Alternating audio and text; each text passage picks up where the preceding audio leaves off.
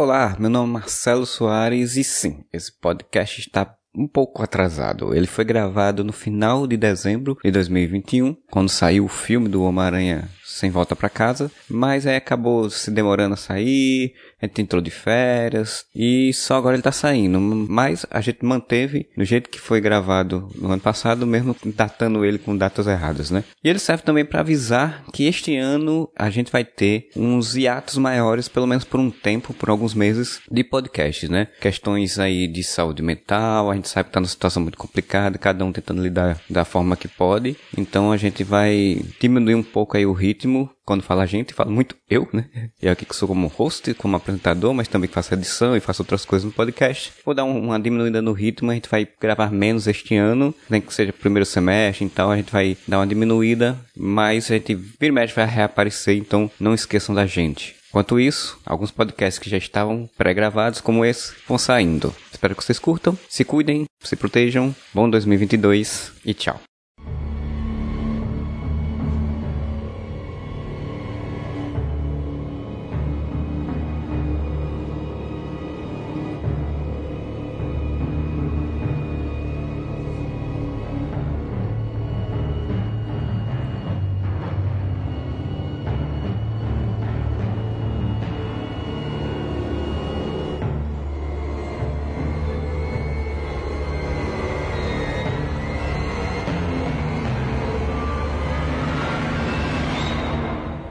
Podcast do Areva começando, minha gente. Hoje a gente vai falar sobre o terceiro filme do Miranha no MCU, né? O Homem-Aranha Sem Volta para Casa, que ainda não, eu entendo agora um pouco o sentido, mas mesmo assim acho o nome horrível em português. Mas o Spider-Man No Way Home, que estreou recentemente aí e abalou a, a boca do balão, né? Nessa gíria super moderna, é, que fez aí muito sucesso, teve uma bilheteria né, já muito alta já no início, todo mundo saiu emocionado, gritando, quebrando paredes, jogando spray de pimenta nos outros, dando porrada na cara de um. Tá, tá uma loucura só esse filme. E a gente vai falar sobre ele hoje, né? Meu nome é Marcelo Soares para falar comigo sobre isso está o senhor Thiago Moura. E eu falei no nosso podcast, de, né, no nosso Momento Areva, sobre as expectativas do filme, que esse filme ele podia ser ótimo, mas se não tivesse os três Miranha, todo mundo ia reclamar. E o filme podia ser péssimo, e se tivesse os, os três Miranha, todo mundo ia amar. Que bom que foi um filme bom com os três Miranha. o, melhor, o melhor dos dois mundos. E também está aqui conosco o nosso querido Isaac. E eu acho engraçado roubando o bordão do,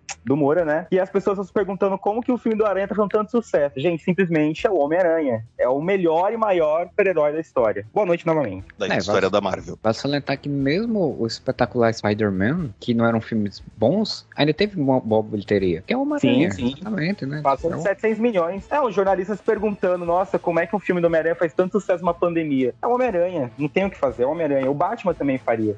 Esses dois é sinônimo de poder. É, e esse filme, ele, já começando falando um pouco aí geralmente, no geral, sobre o filme, ele é, um, é, faz exatamente isso, né? Ele faz essa ódia ao que é o personagem, né? A, tipo, o legado do personagem é que sustenta o próprio filme, né? Então é, é, é, é um pouco curioso isso, né? Você tem um terceiro filme, uma franquia dentro do universo compartilhado da Marvel, de um personagem que não é da Marvel nos cinemas oficialmente, tem um acordo que ele tá chegando por fora, e aí o terceiro filme dele é uma ódia à, sua história, à sua força como personagem, né? O, o, e nesse sentido, eu acho um, um filme muito legal. Gostei bastante dele também, por isso. Ele, ele, é praticamente uma grande homenagem aos 20 anos de Homem-Aranha no cinema, né, cara? Isso, tipo. Se a gente parar pra pensar, lógico, teve X-Men antes, mas X-Men nem se vendeu como filme de super-herói, vamos lembrar disso, né? Apesar de ser um filme muito legal, o primeiro X-Men, ele tem todo aquele lance de tira as roupas coloridas, né? Não fala de super-herói, é uma ficção científica. O filme começa com num, num futuro não muito distante para dar esse ar de ficção científica, e o Homem-Aranha é o primeiro dessa leva pós 2000 em que começaram a fazer filme bom de super-herói, né? E, e que virou essa, virou o que é hoje em dia. Então é, é uma grande homenagem a esses 20 anos e, cara, eu acho muito bem feita essa homenagem. E tu, Isaac, o que você acha? Eu concordo. Para mim, é, o, o filme é uma grande homenagem aos 20 anos e aos Três Aranhas. E digo mais, o filme ele tem três aspectos. Ele é uma homenagem, ele é um acerto, porque a franquia na Marvel, ali na MCU, tava muito errada, e ele é uma redenção pro Andrew Garfield.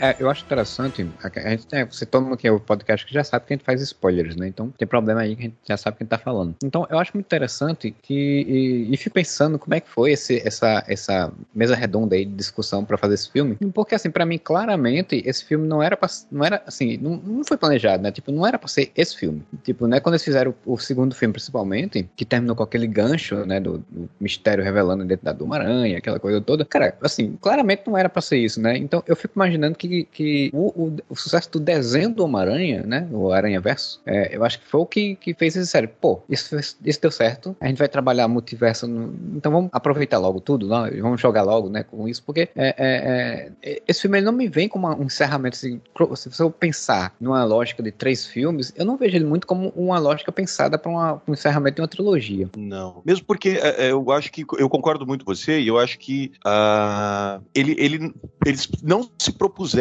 depois, né, quando chegou esse filme, a fazer uma trilogia de Homem-Aranha, né? Tanto que já, já foi noticiado, já foi avisado, vai ter Miranha pra caralho ainda. Eu sempre falei, quando eu lembro quando a gente gravou de Guerra Civil, né, que o, o Tom Holland entrou como, como Homem-Aranha, eu falei, mano, eles já pegaram um moleque de 18 anos que é pro, pra esse Miranha ser o Harry Potter da Marvel, cara. Sim. Sabe, tipo, fazer filme à torta e à direita enquanto ele vai envelhecendo e as pessoas, né, vão envelhecer junto com ele, digamos assim. Que é o que não foi feito com os Miranha anteriores, né, o Andrew Garfield e o Tobey Maguire, que seguiu aquela lógica do, de adolescente de 30 anos de Hollywood, né, porque o, ambos já tinham próximo a 30 anos fazendo papel de 16. E o que, o que limita, né, tipo, não dava pro Tobey fazer um Homem-Aranha 4 com, com, sei lá, 35 anos, fazendo de conta que ele ainda tava na universidade com 20, né? E então é, é bem isso. Eu acho que esse filme ele, ele mudou essa, esse aspecto. Ele fez exatamente o que o Isaac comentou, que ele corrigiu várias coisas que estavam erradas, e eu acho que a Marvel começou a perceber que estavam erradas, depois, principalmente, do segundo e das críticas ao segundo filme. E ele ainda, por cima, ele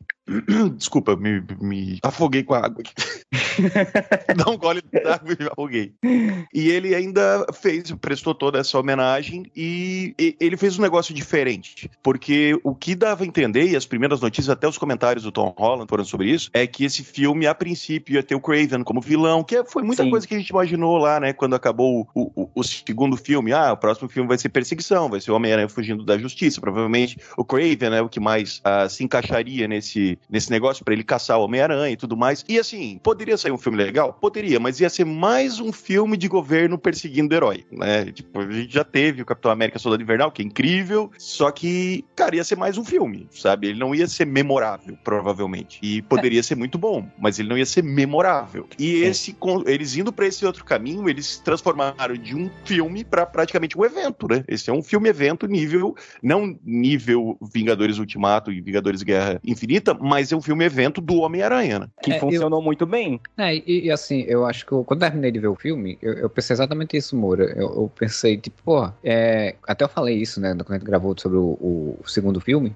Tipo, pô, pra mim a história interessante. Eu sempre fiquei falando isso, desde que falaram que ia ter multiverso, eu falava, pô, a história que eu achava interessante, se fosse que justificasse a revelação da identidade dele, era essa, dele ser perseguido pelo Craven, sei lá, ter os, os, os robôs aranha lá, caça-aranha lá, enfiar outras coisas e tal. Chegou até um momento, até tem uns, uns rumores falando de, de que entrar o Osborne ia ter essa coisa de ter o, o, robô tecnológico, ter, sei lá, o escorpião, enfim, de ter essas coisas. Só que realmente, quando eu terminei esse filme, de assistir esse filme, eu fiquei realmente ia ser um filme mais do mesmo, né? Porque, tipo, é, não ia assim, provavelmente não ia resolver a questão dele, ou sei lá, se resolvesse, mas ia ser mais um filme dele lutando contra os, os vilões lá, e, e, que é uma coisa que já foi feita em todos os filmes dele, né? Então, realmente, é, não só a coisa de ter três Homem-Aranhas, mas acho que o grande, a grande sacada desse filme, é, Homem-Aranha Sem Volta para Casa, é, é, a coisa que, que do não punitivismo aos vilões, né? Tipo, eu acho que a grande sacada, a grande virada para mim na história de ser um filme diferente do resto dos outros filmes de Homem-Aranha é isso, ele, ele ver e conseguir, de fato, resolver a questão com os vilões, né? Porque, tipo, é, é nos outros filmes do, do Sam Raimi, principalmente, ele, ele queria, mas sempre acabava no final meio que não conseguindo. O vilão morria, ou,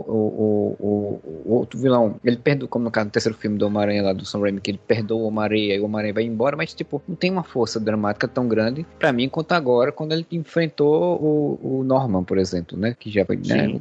Então, é, é, realmente para mim a grande sacada do filme, né? Claro, tem os três Homem-Aranha é foda, mas para mim a grande sacada é essa virada aí do, da questão com o vilão, que deixa o filme de uma cara diferente de todos os outros. Isso é muito legal. Eu concordo totalmente com você, Marcelo, principalmente porque, assim, uma coisa que a gente sempre reclamou e a gente tem que falar disso de novo é que a gente sempre, eu pelo menos, sempre me irritei com o Robin Aranha do Homem de Ferro, né? Porque ele era só o sidekick do Homem de Ferro. Então, a Marvel e a Sony, por algum motivo bizarro que eu não consigo entender, eles acharam que era uma genial ideia vincular o Homem-Aranha 100% ao Homem de Ferro. Então, você tem esse lance dele. Do, e o Homem de Ferro não é um personagem. Uh, é, um ótimo personagem, é óbvio, mas ele não tem as características que a gente conhece do Homem-Aranha. O Homem-Aranha tá muito mais para Superman e Capitão América do que para Homem de Ferro, né? Tipo, ele é muito mais aquele cara que sempre tenta ver o lado bom, sempre tenta ajudar e tal. E esse filme faz isso, né? Apesar que nos outros, né?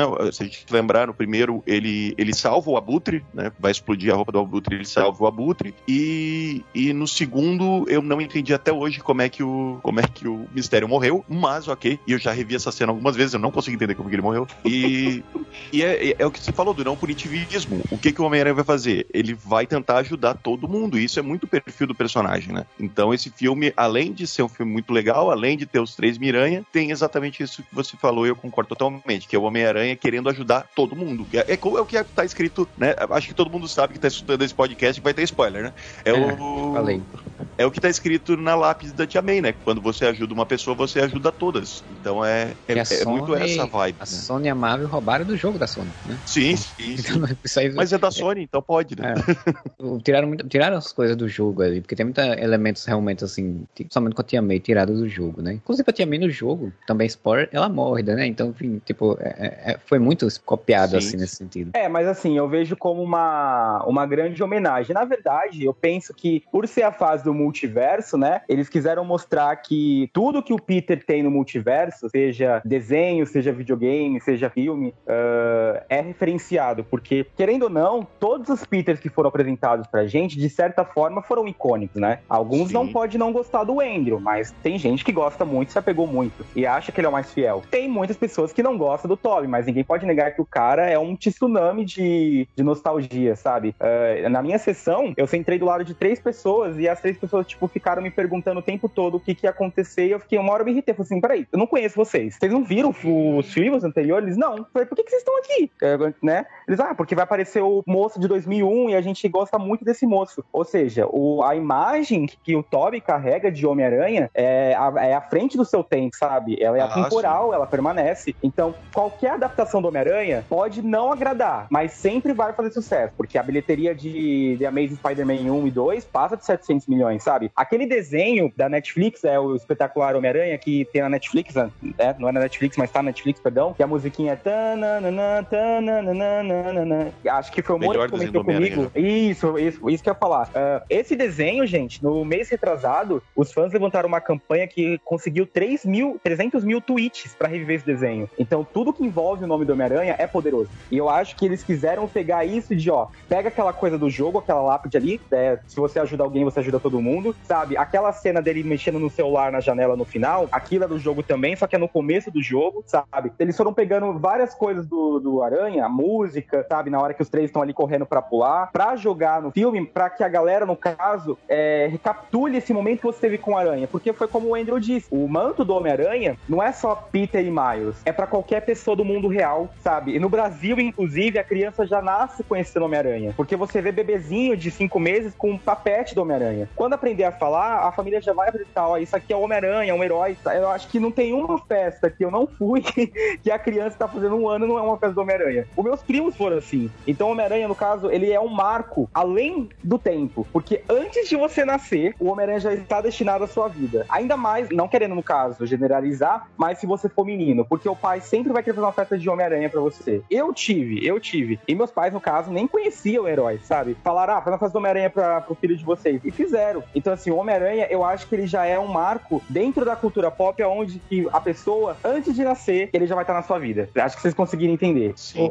e tem outro, Isaac, eu tava vendo, eu tava vendo um negócio interessante que você falou do. Uh, todo mundo acaba conhecendo, porque eu tava vendo esses dias um vídeo no YouTube sobre as animações do Homem-Aranha. E o Homem-Aranha, a primeira animação dele foi tipo um ou dois anos logo depois que ele estreou no, nos quadrinhos, né? Tipo, é de 68 a primeira animação dele. Aquela que virou um monte de meme. E, e depois daquilo, depois que essa animação estreou, o máximo que o Homem-Aranha ficou sem ter desenho animado foi durante 10 anos, se não me engano. Sabe? Tipo, de 70 até 80. E depois, eu acho que não. não é só tu lembrar, sempre teve o desenho do Homem-Aranha, né? Tipo, teve, o desenho do Homem-Aranha, os seus incríveis amigos, depois tem o Homem-Aranha dos anos 90, aí teve o Homem-Aranha em 3D da MTV, aí teve o, o espetacular Homem-Aranha, aí. Teve cara, o Ultimate, então, né? Ultimate e tudo mais. Então, sempre tem uma animação do Homem-Aranha passando. É, não, é uma detalhe, coisa que. O Homem-Aranha, ele é um herói que ele quebra barreiras. É... Ele quebra barreiras, Sim. porque assim, ele, ele foi pro Japão, cara. Ele foi um herói que, no caso, foi é, orientalizado. Ele tem uma adaptação japonesa. É, a gente faz o contrário, a gente pegou lá o Sentai e transformou em Power Ranger, sabe? Não, com ele foi o contrário de tão popular que o cara se tornou. É, pra Sim. mim, o Homem-Aranha é um, é um primo que eu nunca, que eu nunca conheci, sabe? Que eu nunca conheci pessoalmente, mas tá ali, é um irmão que eu nunca tive. É, o poder do Homem-Aranha é colossal. Sim, e ele é um personagem muito identificável, né? Porque ah, todo mundo, nossa, o Batman, o Batman. Ninguém é bilionário, né? Sombrio e que mora numa caverna e, e sai dando porrada em, em, maluco, né? Porque é isso que o Batman faz. Ele bate em pessoas com problemas é, mentais. E. Ai, meu Deus. E o Homem-Aranha, não, ele. Tanto que, mesmo é, com, com, todas as suas diferenças, Tobey, é, Andrew Garfield e Tom Holland fazem personagens muito reconhecíveis, sabe? Tipo, o que você ou já foi assim, ou é assim, ou conhece alguém desse jeito, né? Eu, eu sempre tive uma, um pé atrás com o Peter Parker do, do Tobey Maguire, porque eu achava muito estereotipado o nerd dele. Era aquele nerd de, de, de Big Bang Theory, assim. O Andrew Garfield já fez o mais descolado e tal, que, mas são pessoas muito reconhecíveis. E por fim, agora, para mim, o que eu acho o Tom Holland o melhor uh, Peter barra Homem-Aranha, não pelos filmes né, em que ele estava inserido, mas pela atuação dele, dele faz um adolescente muito um adolescente, sabe? Ele, ele interpreta, ele, ele chega a, a dar uma diminuída no tom da voz, a voz dele fica mais fina para ele, ele interpretar e dar uma impressão dele ser mais novo do que ele é. Então, exatamente isso. Você, o Homem-Aranha, eu acho que ele é tão, tão popular exatamente por ele ser tão identificável, sabe?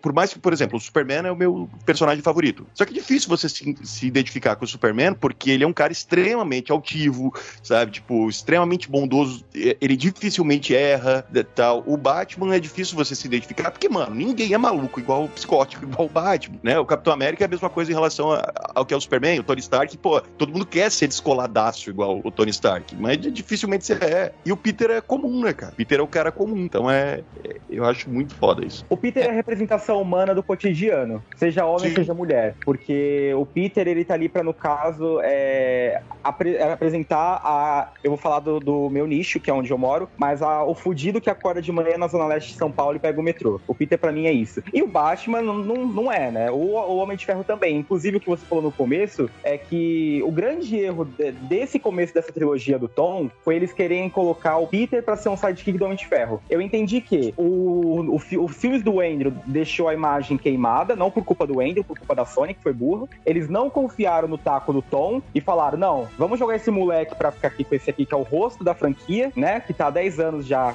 é, na telona, e a galera vai gostar. Funciona? Funciona para os fãs mais hardcore ou para quem conhece, não funciona tanto assim. Mas, graças a Deus, certo? Graças a Arishem dos Eternos, isso foi corrigido nesse filme. Porque são personalidades que não se casam. São personalidades que não se batem. Se ele Sim. fosse sidekick do Capitão América, eu concordaria mais. Mas o Homem de Ferro era uma coisa muito surreal. Ah, eu, então, e... então, deixa eu falar então desse ponto aí, que eu já tá, como quando citou, eu já aqui no Porque, assim, é, é, quando saiu o primeiro filme, né, o, o, o De Volta lá, é, eu, eu, eu fui um dos que defendi. Eu defendo que na naquele momento. Eu também. Naquele momento, pra Marvel, era o caminho mais óbvio, mais simples e o certo, na verdade, assim, porque é, é exatamente, como o Isaac falou, teve um, um, dois filmes lá que não deram certo, aí o personagem tava meio caído, aí eles pegaram um ator novo, um ator desconhecido, e acho que eles ficaram, pô, a gente não tem, não tem segurança desse cara, ter a carga né, pra fazer, pra ser um protagonista forte como o personagem é, então vamos dar uma diminuída aqui nesse personagem, vamos ligar ele a um personagem já consagrado, que vocês falam, ah, não, o Homem-Aranha tem mais conexão com o Capitão e tal, é, mas dentro do MCU, o Homem-Aranha teria que ser, eu não, eu não consigo ver um adolescente que gosta de ciência e tecnologia e não ia gostar do Homem de Ferro dentro do MCU. Ah, sim, Então, tipo, foi lógico o, o, o Homem-Aranha dali, o, o, o, Peter Parker dali, gostar do Homem de Ferro, se espelhar nele, até idolatrá-lo, querer. E quando ele, porque, tipo, você tem que ver que ele foi inserido no MCU, né? Num filme sem contexto anterior nenhum, né? Tipo, numa cena, né? Pá, o Tony Stark chega, ah, tem esse garoto aqui no Queens que tem esses poderes, conversa com ele, ele cita lá o tio bem rapidamente, dá o contexto do que é a vida dele, né? Que ele é um garoto. E ele não é pobre, né? Ele não é pobre, ele, ele é como o, Do, o Lode sempre fala, né? Tipo, ele é garoto de apartamento, né? Tipo, ele é um classe média ali. Ele, ele é remediado, é... remediado. É, então, tipo, e aí botou esse personagem no meio de uma batalha gigante com uma coisa, que é um personagem que fez umas piadinhas e tal, e pai ficou por isso ali no filme. Então, quando eu tenho o filme dele, tinha que reverberar isso, né? Tipo, o cara era um garoto que tá fazendo alguma coisinha no barril dele, e de repente conheceu o Tony Stark, é um cara super referência para ele como uma pessoa, como cientista de tecnologia, e foi por meio de uma batalha com os Vingadores. Então, tipo, foi repercutir isso. E aí eu entendia toda a lógica da Marvel de fazer isso. Aí o primeiro filme, eu, a única coisa que eu não gosto do primeiro filme não é nem que, que, que é o que muita gente das antigas é, reclamava que, tipo, ah, não tem o tio Ben, não cita o tio Ben. É, eu não acho que tinha que ter o tio Ben, não tinha que ter a cena da morte do tio Ben, mas ele poderia ter citado o tio Ben mais, assim, ter falado um pouco, tipo, dado o peso que era ele ter perdido o tio, que era, inclusive pra May, e foi a única coisa que eu reclamei do primeiro filme. Mas aí, quando termina o primeiro filme, eu digo, ah, beleza, estruturaram o cara no universo, ele tem essa relação com o Tony Stark, vamos pro segundo filme, no segundo filme você pode começar a construir o Homem-Aranha que a gente conhece, só que aí não, né? Aí é que tá, o problema do segundo filme é que ele, em vez de ele se afastar, ainda mais porque o Tony Stark tinha morrido, então ele podia se afastar mesmo do MCU em si e fazer uma história do Homem-Aranha, e aí não, ele pega Matt Pad de novo no MCU com Nick Fury, né? Com, com coisa,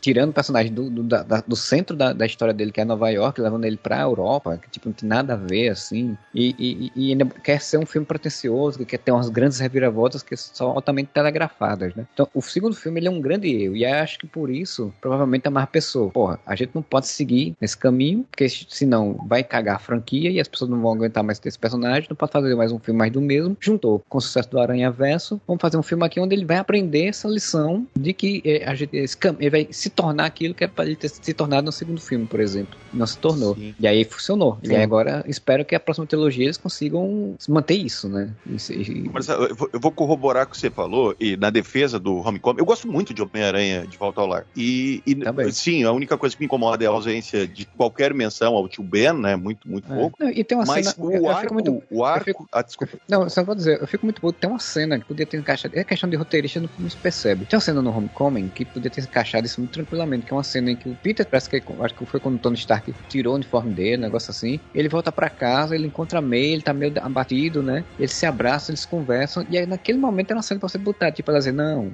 você, seu tio teria orgulho de você, você é um garoto muito bom. Isso e dá o peso do que era a relação dele com o tio, né? E aí, infelizmente, não. E aí no segundo filme, a única relação dele com o tio é uma mala que ele tem, que é do, do, é, do bem. Que não é nem citado, só tá bem BP, né? Na mala. Pois é. Mas eu vou corroborar contigo porque tem mais uma coisa. É, como você falou, é muito natural que em Homecoming o, o Tony Stark seja tipo um mentor do, do, do, Peter, né? Porque ele foi apresentado dessa forma em Guerra Civil. Só que existe um arco dentro de Homecoming que é exatamente o Peter se. Uh, como é que eu diria? Se emancipando do Tony Stark, né? Sim, sim. Que é todo o arco de ele usar aquela, aquela, aquele uniforme super tecnológico e tudo mais e tal. Aí acaba fazendo merda, o Tony tira o uniforme dele. Ele tem que resolver a parada no final com o uniforme de moletom, que é massa pra caralho, eu adoro aquele uniforme de moletom dele. E, e ele resolve sem usar a tecnologia Stark, né? É, eu adoro aquela cena que ele tá soterrado, que é um clássico dos quadrinhos, ele tem que levantar a parada e tal. Então é.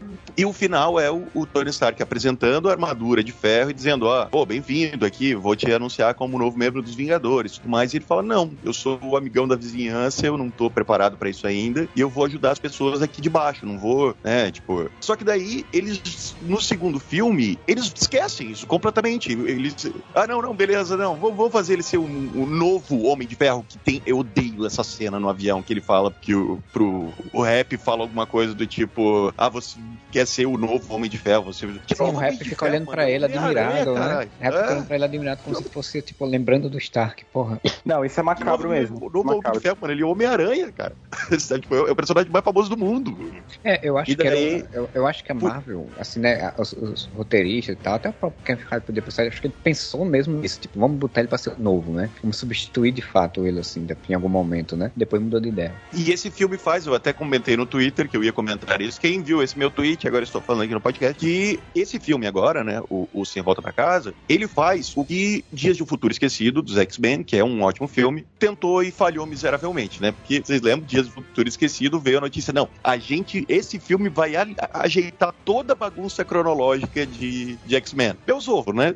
Bagunçou mais ainda. Só piorou, só piorou, só piorou. Só piorou. É, apesar de ser um filme legal. Esse filme faz exatamente o contrário, porque ele não só resolve esse problema de Peter novo, Homem de Ferro, ele resolve aquela bobagem de revelar a identidade secreta dele no final do segundo filme, e ele ainda resolve pequenos, não são problemas, mas pequenas coisas dos filmes anteriores que, que eram muito tropes daquela época, né? Que é tipo vilão morrer no final. Então ele resolve até problemas de filmes anteriores. Então é. que não são do Tom Holland. Então fez isso de uma forma muito boa. Tem uns remendo de roteiro que o cara vê? Tem. Isso não tem a menor dúvida, sabe? Tipo, uh, o Júlio comentou, né? No, o Júlio não tá podendo gravar com a gente, mas ele comentou lá no Telegram que, sim, a treta se inicia de uma forma idiota e é resolvido de uma forma boba. Então tu vê, sabe? Ah, não, tá aqui, eles puxaram o roteiro até com rasgar para conseguir fazer isso aqui. Só que na lei da compensação, o que ele te oferece é tão bom que você releva, sabe? Tipo, você diz, ah, eu entendi o que vocês fizeram, mas eu entendi que vocês fizeram isso e ficou bom, ficou legal, ficou divertido. São umas é, desculpinhas espertinhas, sabe, para resolver os problemas. A diferença de um filme bom, né, para um filme ruim, né? Um filme ruim, é, é, quando ele força a barra, você fica com raiva, né? Você fica puto com a forçação de barra. Um filme bem feito, não. Tipo, a,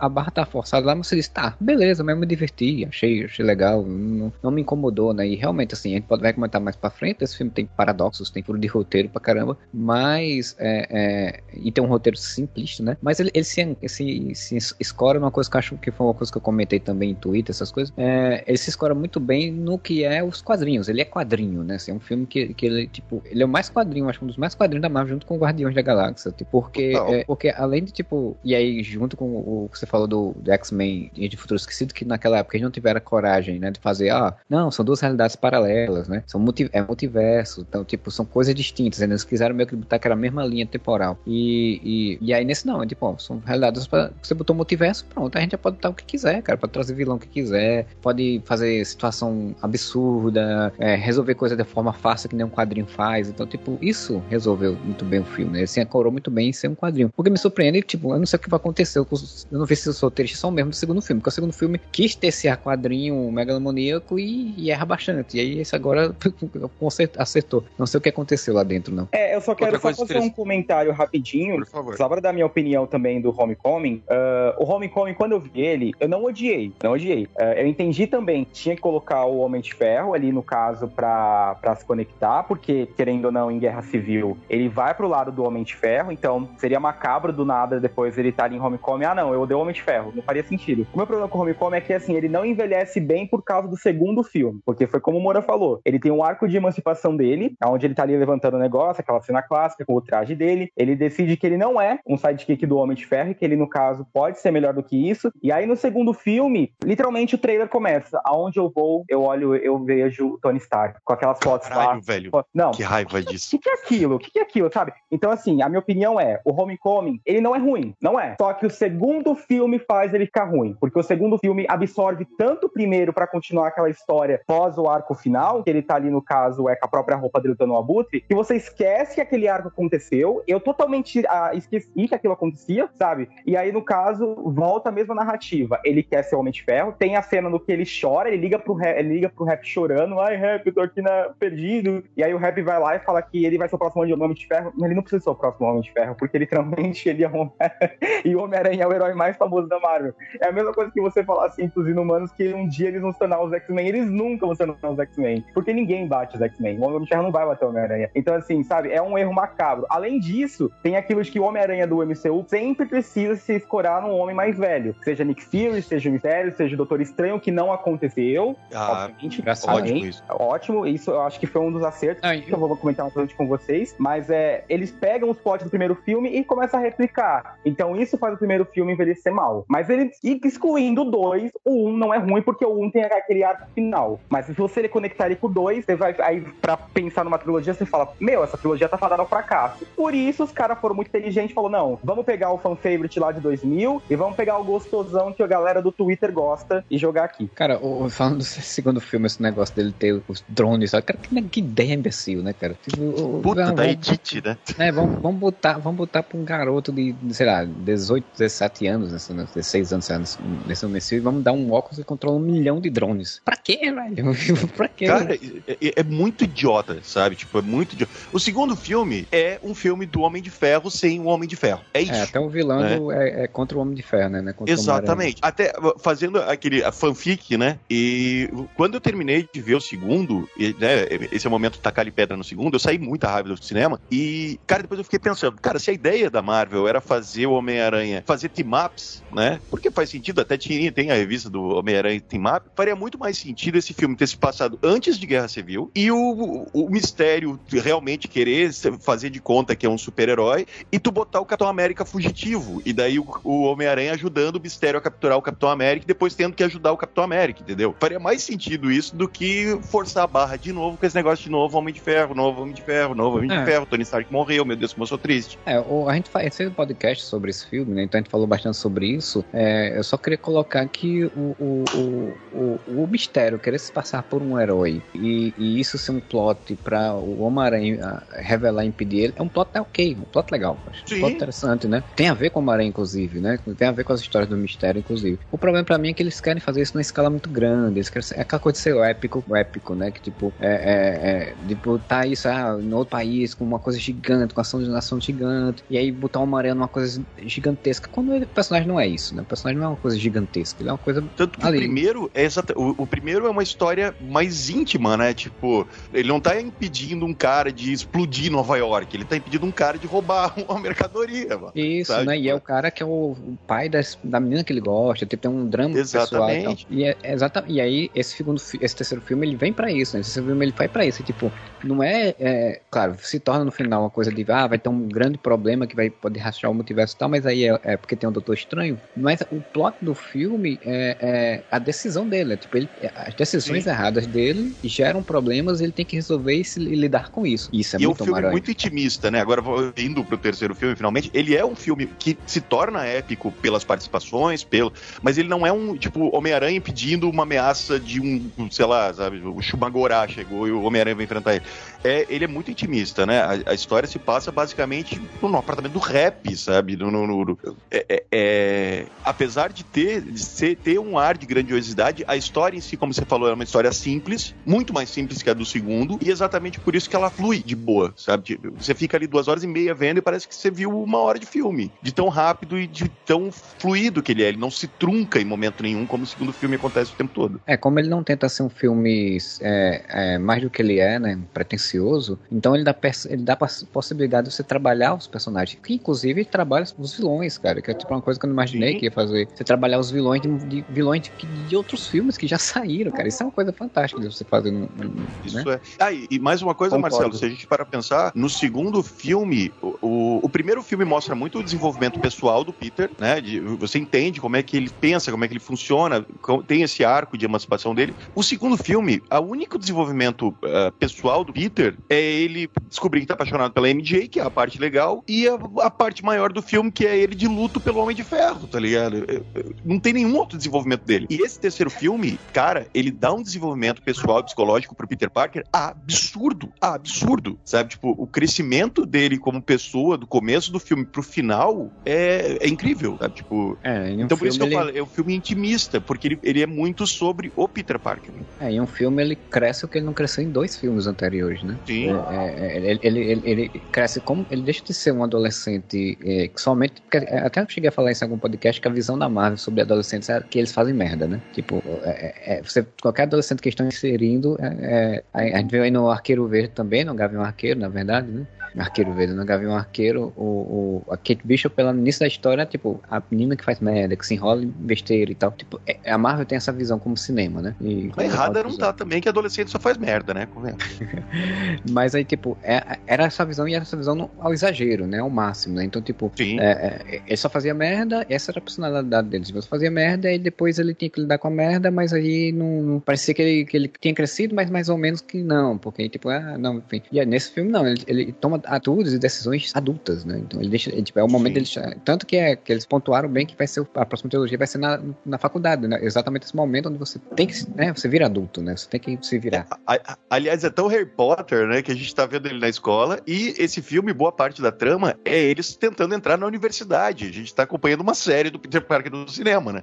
Então, uh, é, é, legal como eles já dão o gancho de tipo a próxima fase vai ser ele na universidade. A outra coisa que eu queria falar, eu esqueci naquela hora que você falou que a gente tava falando sobre saídas fáceis e tudo mais, tem o que mais irrita, Marcelo, quando você vê que tem uma saída fácil, é o que a gente sempre reclama das séries da CW, do, do, dos heróis, por exemplo, né? Com exceção do Superman Lois, que é excelente. Que é do nada, né? O Flash tá lá com um problema enorme e o Cisco chega e fala: Nossa, acabei de tirar do cu esse aparelho que, sei lá, apaga o sol. E, e pô, umas saídas bobas, fáceis e tudo mais. Essa realmente, a gente vai chegar lá quando for falar do final do filme, mas tem uma saída que parece boba, parece fácil, né? Que é o feitiço do, do, do Doutor Estranho. Só que como ela tem um peso dramático e uma, e uma um, um, como é que eu vou dizer, um preço muito grande que o personagem tem que pagar, porque muda todo o status quo do Homem-Aranha dentro do MCU, isso. Você nem liga que aquilo ali foi uma saída fácil, porque tem uma repercussão fodida, entendeu? Não é tipo, ah, não, acabou e tudo acabou bem, tá tudo igual, voltamos ao status quo normal, sabe? É, esse filme não tinha como voltar ao status quo normal, né? Ele realmente, porque na, na lei das trilogias, né? A gente já viu lá em Pânico, né? É, que na lei das trilogias, o terceiro filme ele desconstrói, né? Ele quebra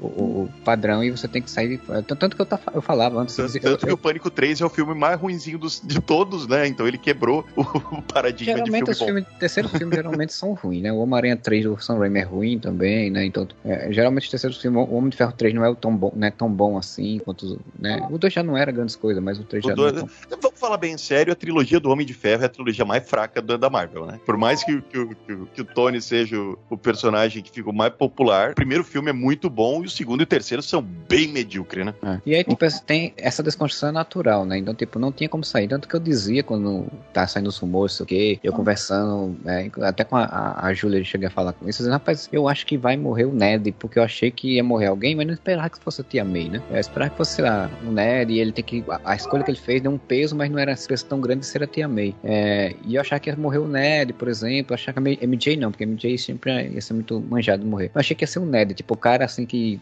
as pessoas acham galzinho, mas ninguém imaginaria que morrer. E, porque tinha que morrer alguém, né? Tipo, tinha, um filme do Homem-Aranha tinha que ter uma morte, uma coisa pesada assim, pra poder quebrar, desconstruir, né? Mudar o status quo dele. Eu não imaginei que fosse tão grande, né? Que tinha morrer a tia May, que a gente ia ter a frase.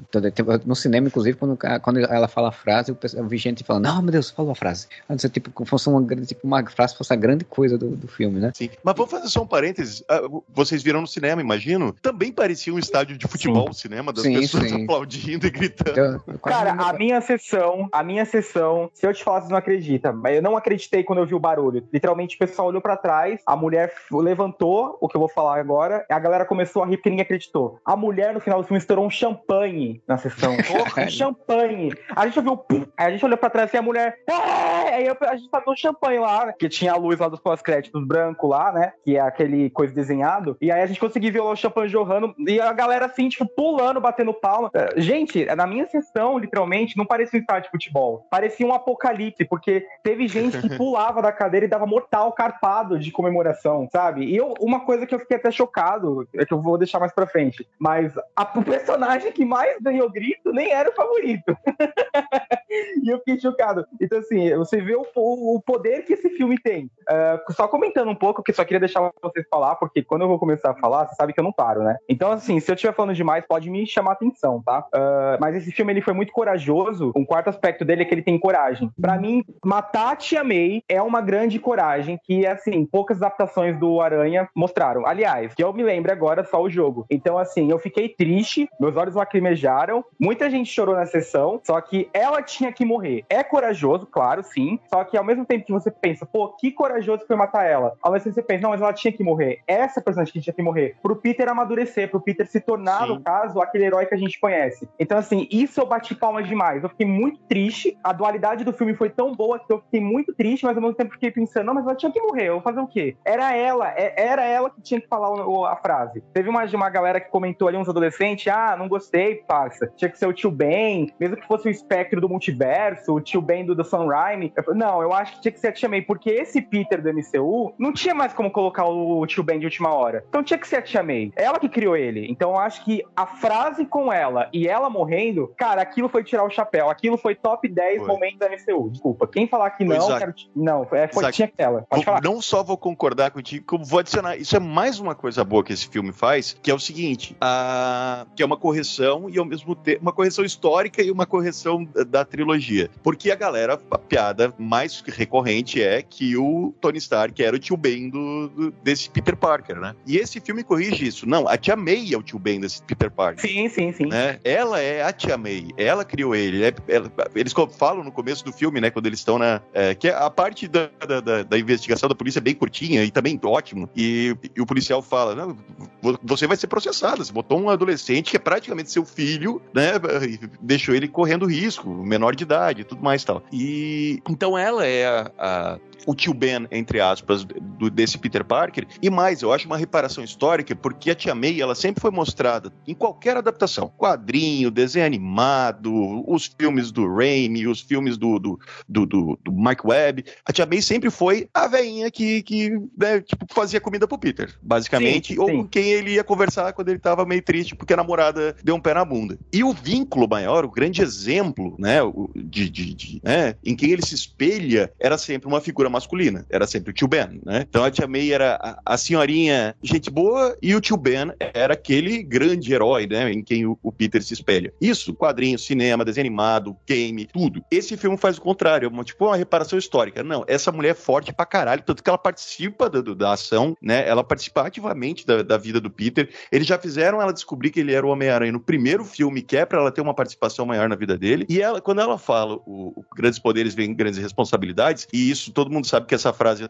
antecede a morte, né? Uh, eu falei, foda, foda, foda. Muito mais foda do que se ele encontrasse, sei lá, uma gravação do tio Ben falando, né? Ou, ou tivesse uma, foto do tio Ben com essa frase, e, ou um flashback. Não, cara. É a tia May ensinando pro Peter que ele tem que, que com grandes poderes vem grandes responsabilidades. Sim, então, eu quero fazer um só, comentário só... também, rapidinho, antes que eu me esqueça. Uh, desculpa, você quer, quer falar? Não, fale. Antes que, é, que eu me esqueça. Uh, esse, essa mesmo, esse mesmo grupinho de adolescentes adolescente que tava comentando que tinha que ser o tio Ben, tava falando assim também, ah, tinha que ser o tio Ben pra falar a frase, mesmo que fosse o tio Ben de outro universo, que eu não concordo. Qual que é a carga emocional disso? Ele nem conhece o cara, é outro rosto, sabe? Uh, falou, falaram isso aqui, aspas. Tinha que ser o tio Ben, porque no caso é a figura paterna e porque no caso quem Peter se inspirava. Só que assim, quando a gente para pra pensar em qualquer adaptação do Aranha, o tio Ben, ele, claro, ele criou o Peter ali, mas depois que ele morre, quem criou o Peter e cria até hoje é a tia May. É a tia May. A tia May passa literalmente muito mais anos criando Peter do que o tio Ben. Então, assim, o que é a gente se não um reflexo de nossos pais? Porque se não fosse a tia May no MCU, ia ser de quem? Do Tony Stark? Não. Então, eu acho que a tia May falar essa frase é mais também um ponto forte de que ela criou Peter. Ela tinha que falar. Não tinha que ser o tio Ben daquele MCU que nunca apareceu, ser uma gravação, porque quem continuou com ele foi ela, entendeu? É, o vínculo ficou mais forte com ela. E o único erro dessa cena, não foi nenhum erro, assim, não é um erro. Tira essa frase. Se puder apagar isso na edição, não é um erro. Mas a única coisa que eu, assim, que me faria chorar, eu não sei se vocês perceberam isso, é que ele não chama ela de tia. Ele fica falando mei, mei, mei. Se ele falasse tia, fala comigo, eu acho que eu chorava.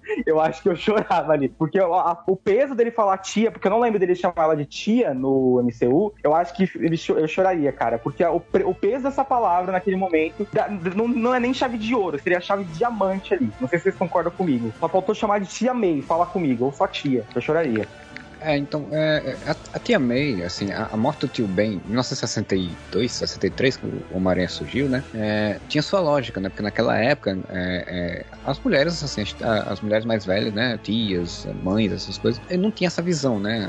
A, indústria não tinha, a indústria pop aí não tinha essa visão, né? Então, o homem, né? né figura paterna, essa coisa toda funcionava, e aí funcionou muito tempo. Mas, assim, desde o, o Homem-Aranha Ultimate, né? Do, do Bendis, a tia May foi ganhando força, né? Como uma representação de fato da, desse poder de apoio, né? A tia May do, do Bendis, ela, ela, é muito mais proativa, ela trabalhava, ela fazia atividades e tal. Então, é, inclusive, a, a tia May do Andrew Garfield, ela é inspirada na tia May do Ultimate, né? Ela, ela trabalha também, se movimenta, né? E, e, e a, tia, a, a, tia May do, do Sam Raimi, né? Do, do Tobey Maguire, é a tia May baseada exatamente nessa tia May dos anos 60. Então, tipo, isso que ela é mais velhinha, e o, o tio Ben aparece, mas no filme também, você tem um tempinho pra você criar uma, um elo com ele, né? Então você sentiu o peso da morte dele, sem entender, e ele falar a frase e tudo. Do, do, do Andrew Garfield é tudo é cagado, né? Porque, tipo, mata o tio Ben de qualquer jeito lá. E é... o tio Ben é o pai do Charlie Sheen, mano. É, matam de qualquer jeito e todo o tropo do, do, do, Andrew Garfield é essa coisa com os pais dele. Então meio que renega o meu tia May, o tio Ben, né? Quando você coloca tudo essa drama, essa coisa em cima dos, do pai e da mãe dele, né? É, então é tudo cagado. E do MCU, como o tio Ben não apareceu, ele quase falou essa frase pro Tony Stark em Guerra Civil, né? Tipo, ele fala uma frase meio parecida, com grandes poderes vem grandes responsabilidades.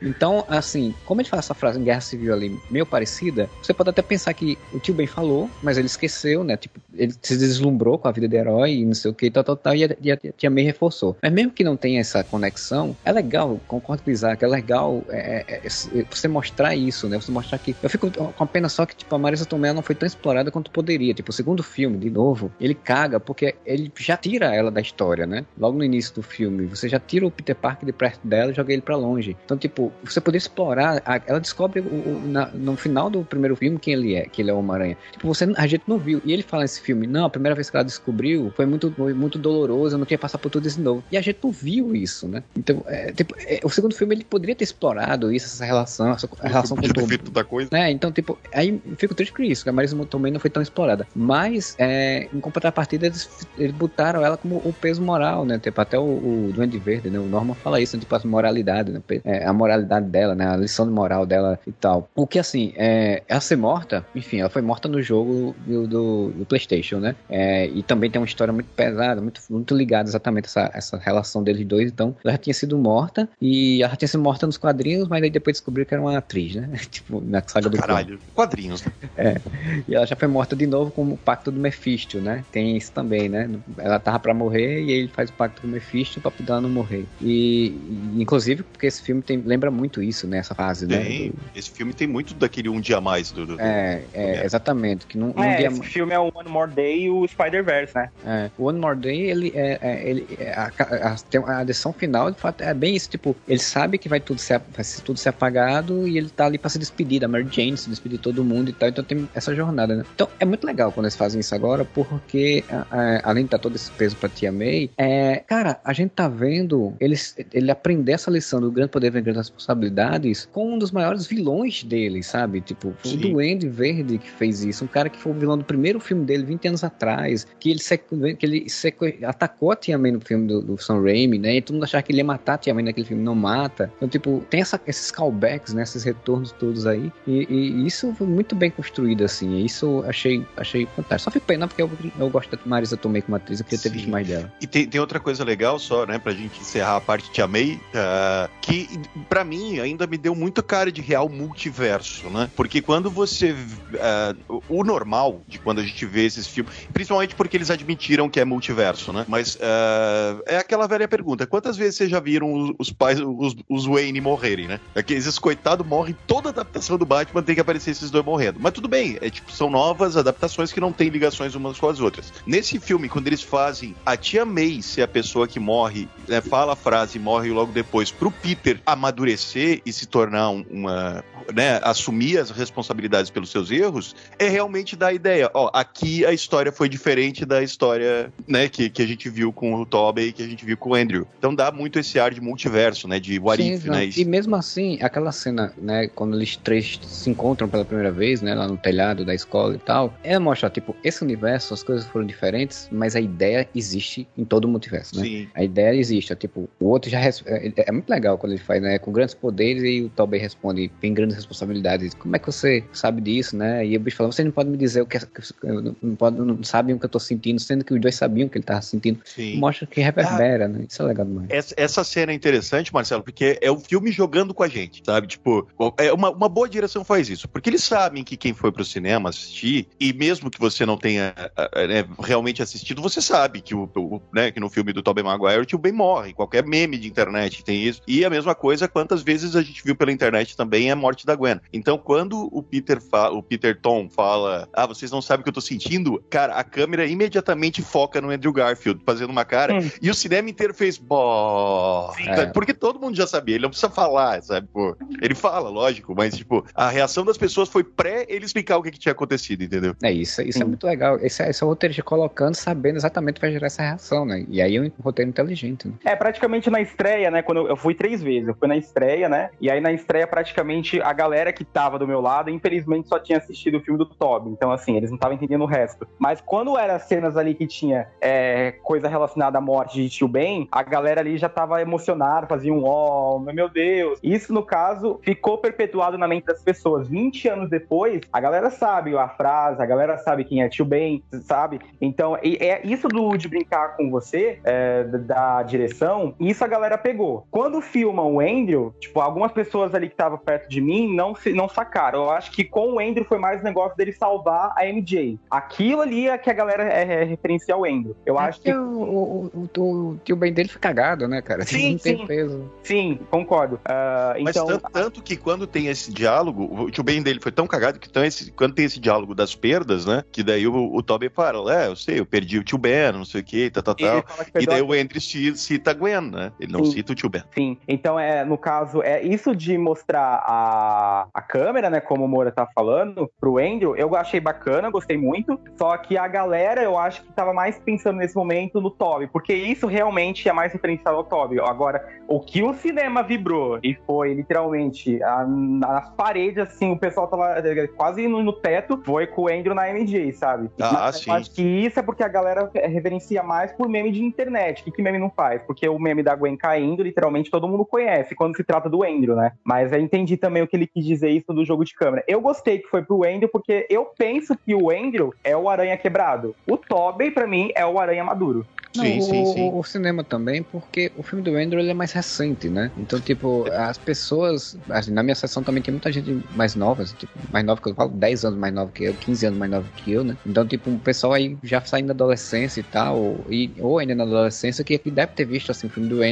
que dialoga mais com eles, né? Então, tipo, e, e, e tendo essa referência, né? Até porque era um casal muito legal, a, a, química dos dois era muito boa no filme, né? Então, tipo, funciona, né? E eu, eu queria muito que a Emma Stone fosse a Spider-Gwen, adoraria, mas ela já tá meio, meio velho, eu acho, pro personagem, né? Pra combinar, né? Com o que eles podem querer. Mas é, é, eu concordo que o Andrew é o personagem quebrado, tanto que o filme reforça isso de uma forma muito surpreendente, inclusive, assim, porque terminou o, o Spectacular Spider-Man 2, ele tá sofrendo, mas depois ele vai lá, bota máscara e vai meio que lutar, vai lutar com o Rino, né? E a cena que é muito bonita, a gente não vê a luta. E, e, e aí no filme agora ele fala: Não, eu comecei a ficar mais violento, porque eu, eu reprimi o sentimento e eu comecei a não segurar a violência e comecei a ficar mais violento e virou, virou uma aranha é, sombrio né? E, e, e, e aí o, esse filme, é, é, isso é muito legal no roteiro. Esse filme ele refaz o personagem, né? Faz com que o ator e o personagem ganhem novos ares, né? Que, que saíram mal do, da, da, dos outros dois filmes. Isso foi muito legal. Bom, já, já que a gente entrou nos Miranha alternativo, uh, cara, na boa, eu fui, eu fui no cinema com as pessoas que eu sempre vou, né? Meus três amigos, o Guilty, Carol e o Miguel. e quando tá. É, quando tá... alternativo? É, Aí quando tá, quando tá a cena que tá o Ned e a MJ conversando na casa do Ned, a Carol falou assim: ai, gente, eu vou no banheiro. Aí ela levantou, só que tinha, tinha gente saindo na fila ali, ela sentou de novo, ah, vou esperar um pouquinho. E ela só sentou de novo, apare... foi aquela cena que o Ned abre um portal sem querer e aparece o, o Andrew Garfield, cara, e o cinema, porque você não se toca a princípio. É, é boa feito, direção né? é isso, né? Você não se toca a princípio que é o Andrew, né? Abriu assim, o portal, é aí história, você vê o né? Homem-Aranha de costas, né? Mas é aquela história também, né? Tipo, a gente sabia, a gente não é que ia ter os três, né? Que ia ter os, os outros dois, mas assim, se imaginava que fosse, tipo, eles vão aparecer na luta final, né? Tipo, vai Sim. abrir um portal do multiverso quando tá quebrado de vez, como a gente viu no trailer, e vão aparecer na luta final. Eu não imaginava que ia ter tanto tempo, né? Pra eles, assim, no fim. O que e é, é legal, que é um quando abre o portal, ele tá de costas. E daí todo mundo, eu, inclusive, eu tava olhando e ah, acharam, eles vão atravessar e vão lá, né? Tipo, lá o, o, o tom e tal, não sei o quê. Quando ele vira, mano, o cinema inteiro reconheceu o uniforme, porque é diferente, né? E é o, é o uniforme, eu acho, mais, mais, uh, mais fiel aos quadrinhos é o do Andrew, né? É. Ele vira, mano, a galera. Aí virou pro estádio de futebol, sabe? Tipo, gol da, da, seleção, tá ligado? E daí quando ele vem e começa a falar, e quando ele tira a máscara, a galera ainda tava urrando dentro do cinema. E daí, é óbvio, né? Oi? E o roll mais alto ainda na minha. Sim, e daí quando ele fala, não, vou tentar de novo. Aí quando ele, ele fala que vai tentar de novo, tu, aí tu já sabe o que que vem, né? É. Aí ele faz de novo e, cara, tá o, o Tobey sem uniforme, assim, e o Ned, e todo mundo, meu Deus! Aí o Ned ainda mete um, ah, pronto, agora o cara chama um cara aleatório. Pô, é muito bom, cara. É, é, a direção, é o que eu falei, esse filme, ele sabe jogar com a gente, tá ligado? Ele sabe aonde que ele vai botar o negócio, ele sabe exatamente a tua reação quando isso acontece acontecer. Ele sabe jogar tanto no quesito da direção quanto no visual. Porque uma coisa que eu percebi é: cada um aparece como o seu forte do personagem. O Andrew aparece Sim. com o uniforme, porque o uniforme dele era o mais bonito e porque todo mundo sabe que é o melhor aranha. Desculpa, falei tô leve. Mas Quero o Thor. Fazia piada, é, mais o que o Thor não fazia. Não, né, tem o, o, uniforme, porque tá atrelado pra gente que ele foi o melhor Peter, né? E, meu, com a, aquela cena dos dois entrando, que gritaria que foi, que arrepio que foi. Assim, eu, eu vou falar, mas por mim, para mim aquilo foi melhor que os portais de Ultimato. Porque os portais de Ultimato, a gente meio que já sabia que ia acontecer. Né? Aquela galera ia ficar morta. Mas até então eu achei que os aranhas iam aparecer só no finalzinho. E foi o que você falou. Na minha sessão, a galera tava começando a falar assim: ah, eu acho que eu vou no banheiro, agora vai ser um momento de tristeza dos amigos do Peter, não quero ver isso. E aí, quando aparece o portal e alguém fica de. aparece ele fica e fica, ele fica de costa, uma pessoa gritou assim: ah, não é o Tom aquele. Aí a pessoa ficou, as pessoas ficam, opa, aí a galera ali, no caso, já chegou mais pra frente. Então, o cinema soube realmente brincar nesse momento. O cinema não, desculpa. O filme soube brincar nesse momento porque quem não tava prestando atenção, sabe? Quem tava ali querendo muito ver os aranhas, tava a, a, com o olho aguçado. Mas eu mesmo tava naquela,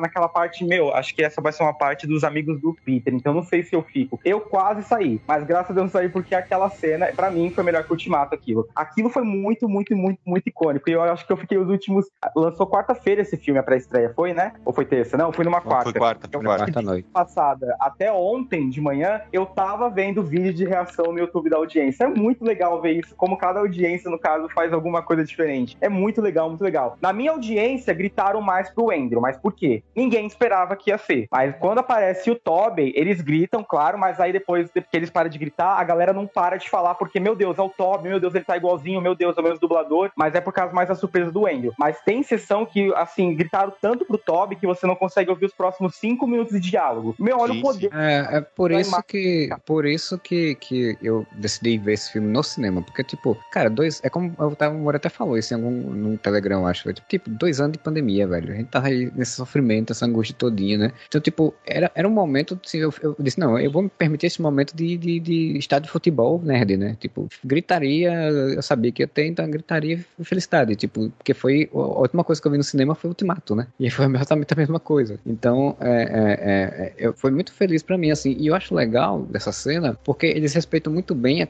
as personalidades dos, dos, personagens, né? Como até o Isaac citou aí. O Andrew, ele não entra só com a questão do uniforme, mas ele é o, é o ator, é o personagem, né? O personagem dele é, é, é, é o que faz as papagaiadas, né? É os que faz as piadinhas. É o mais estabanado, né? É. Ele, ele, ele, tem a piadinha que eu acho piadinha meio besta, assim. Ele, ah, atira a teia que tá lá no cantinho, aí ele sobe, fica andando engatinhando pra poder mostrar que tem poderes. É meio besta mas tem, tem a ver com o personagem. E o do Toby não, o Toby é o, é o Homem-Aranha mais sério, né, assim. E, tipo, ele tá mais velho, tá 20 anos mais velho, né? Então, é, é homem casado, provavelmente já deve ter filho, né? Ou, ou tá pra ter, enfim. E, e, tipo, ele tá mais sério, ele entra bem tranquilo, já, já aparece de, ver, na, de, na hora, né? É, é, então, e, agora só tem uma coisa que eu acho muito estranha nesse filme, tipo, ele diz, ele diz que tá lá há um dia, eles passaram um dia, eles são uma aranha, eles têm teia, têm poderes. Eles passaram um dia e não, sem, sem, e não, não, não sabendo encontrar as coisas, não saber onde é como aranha tá, não saber, não sei, tipo, tá contando uma explosão. E... Deixa eu só te cortar rapidinho. Aí, no caso, entra aquilo que falaram, né? O, a,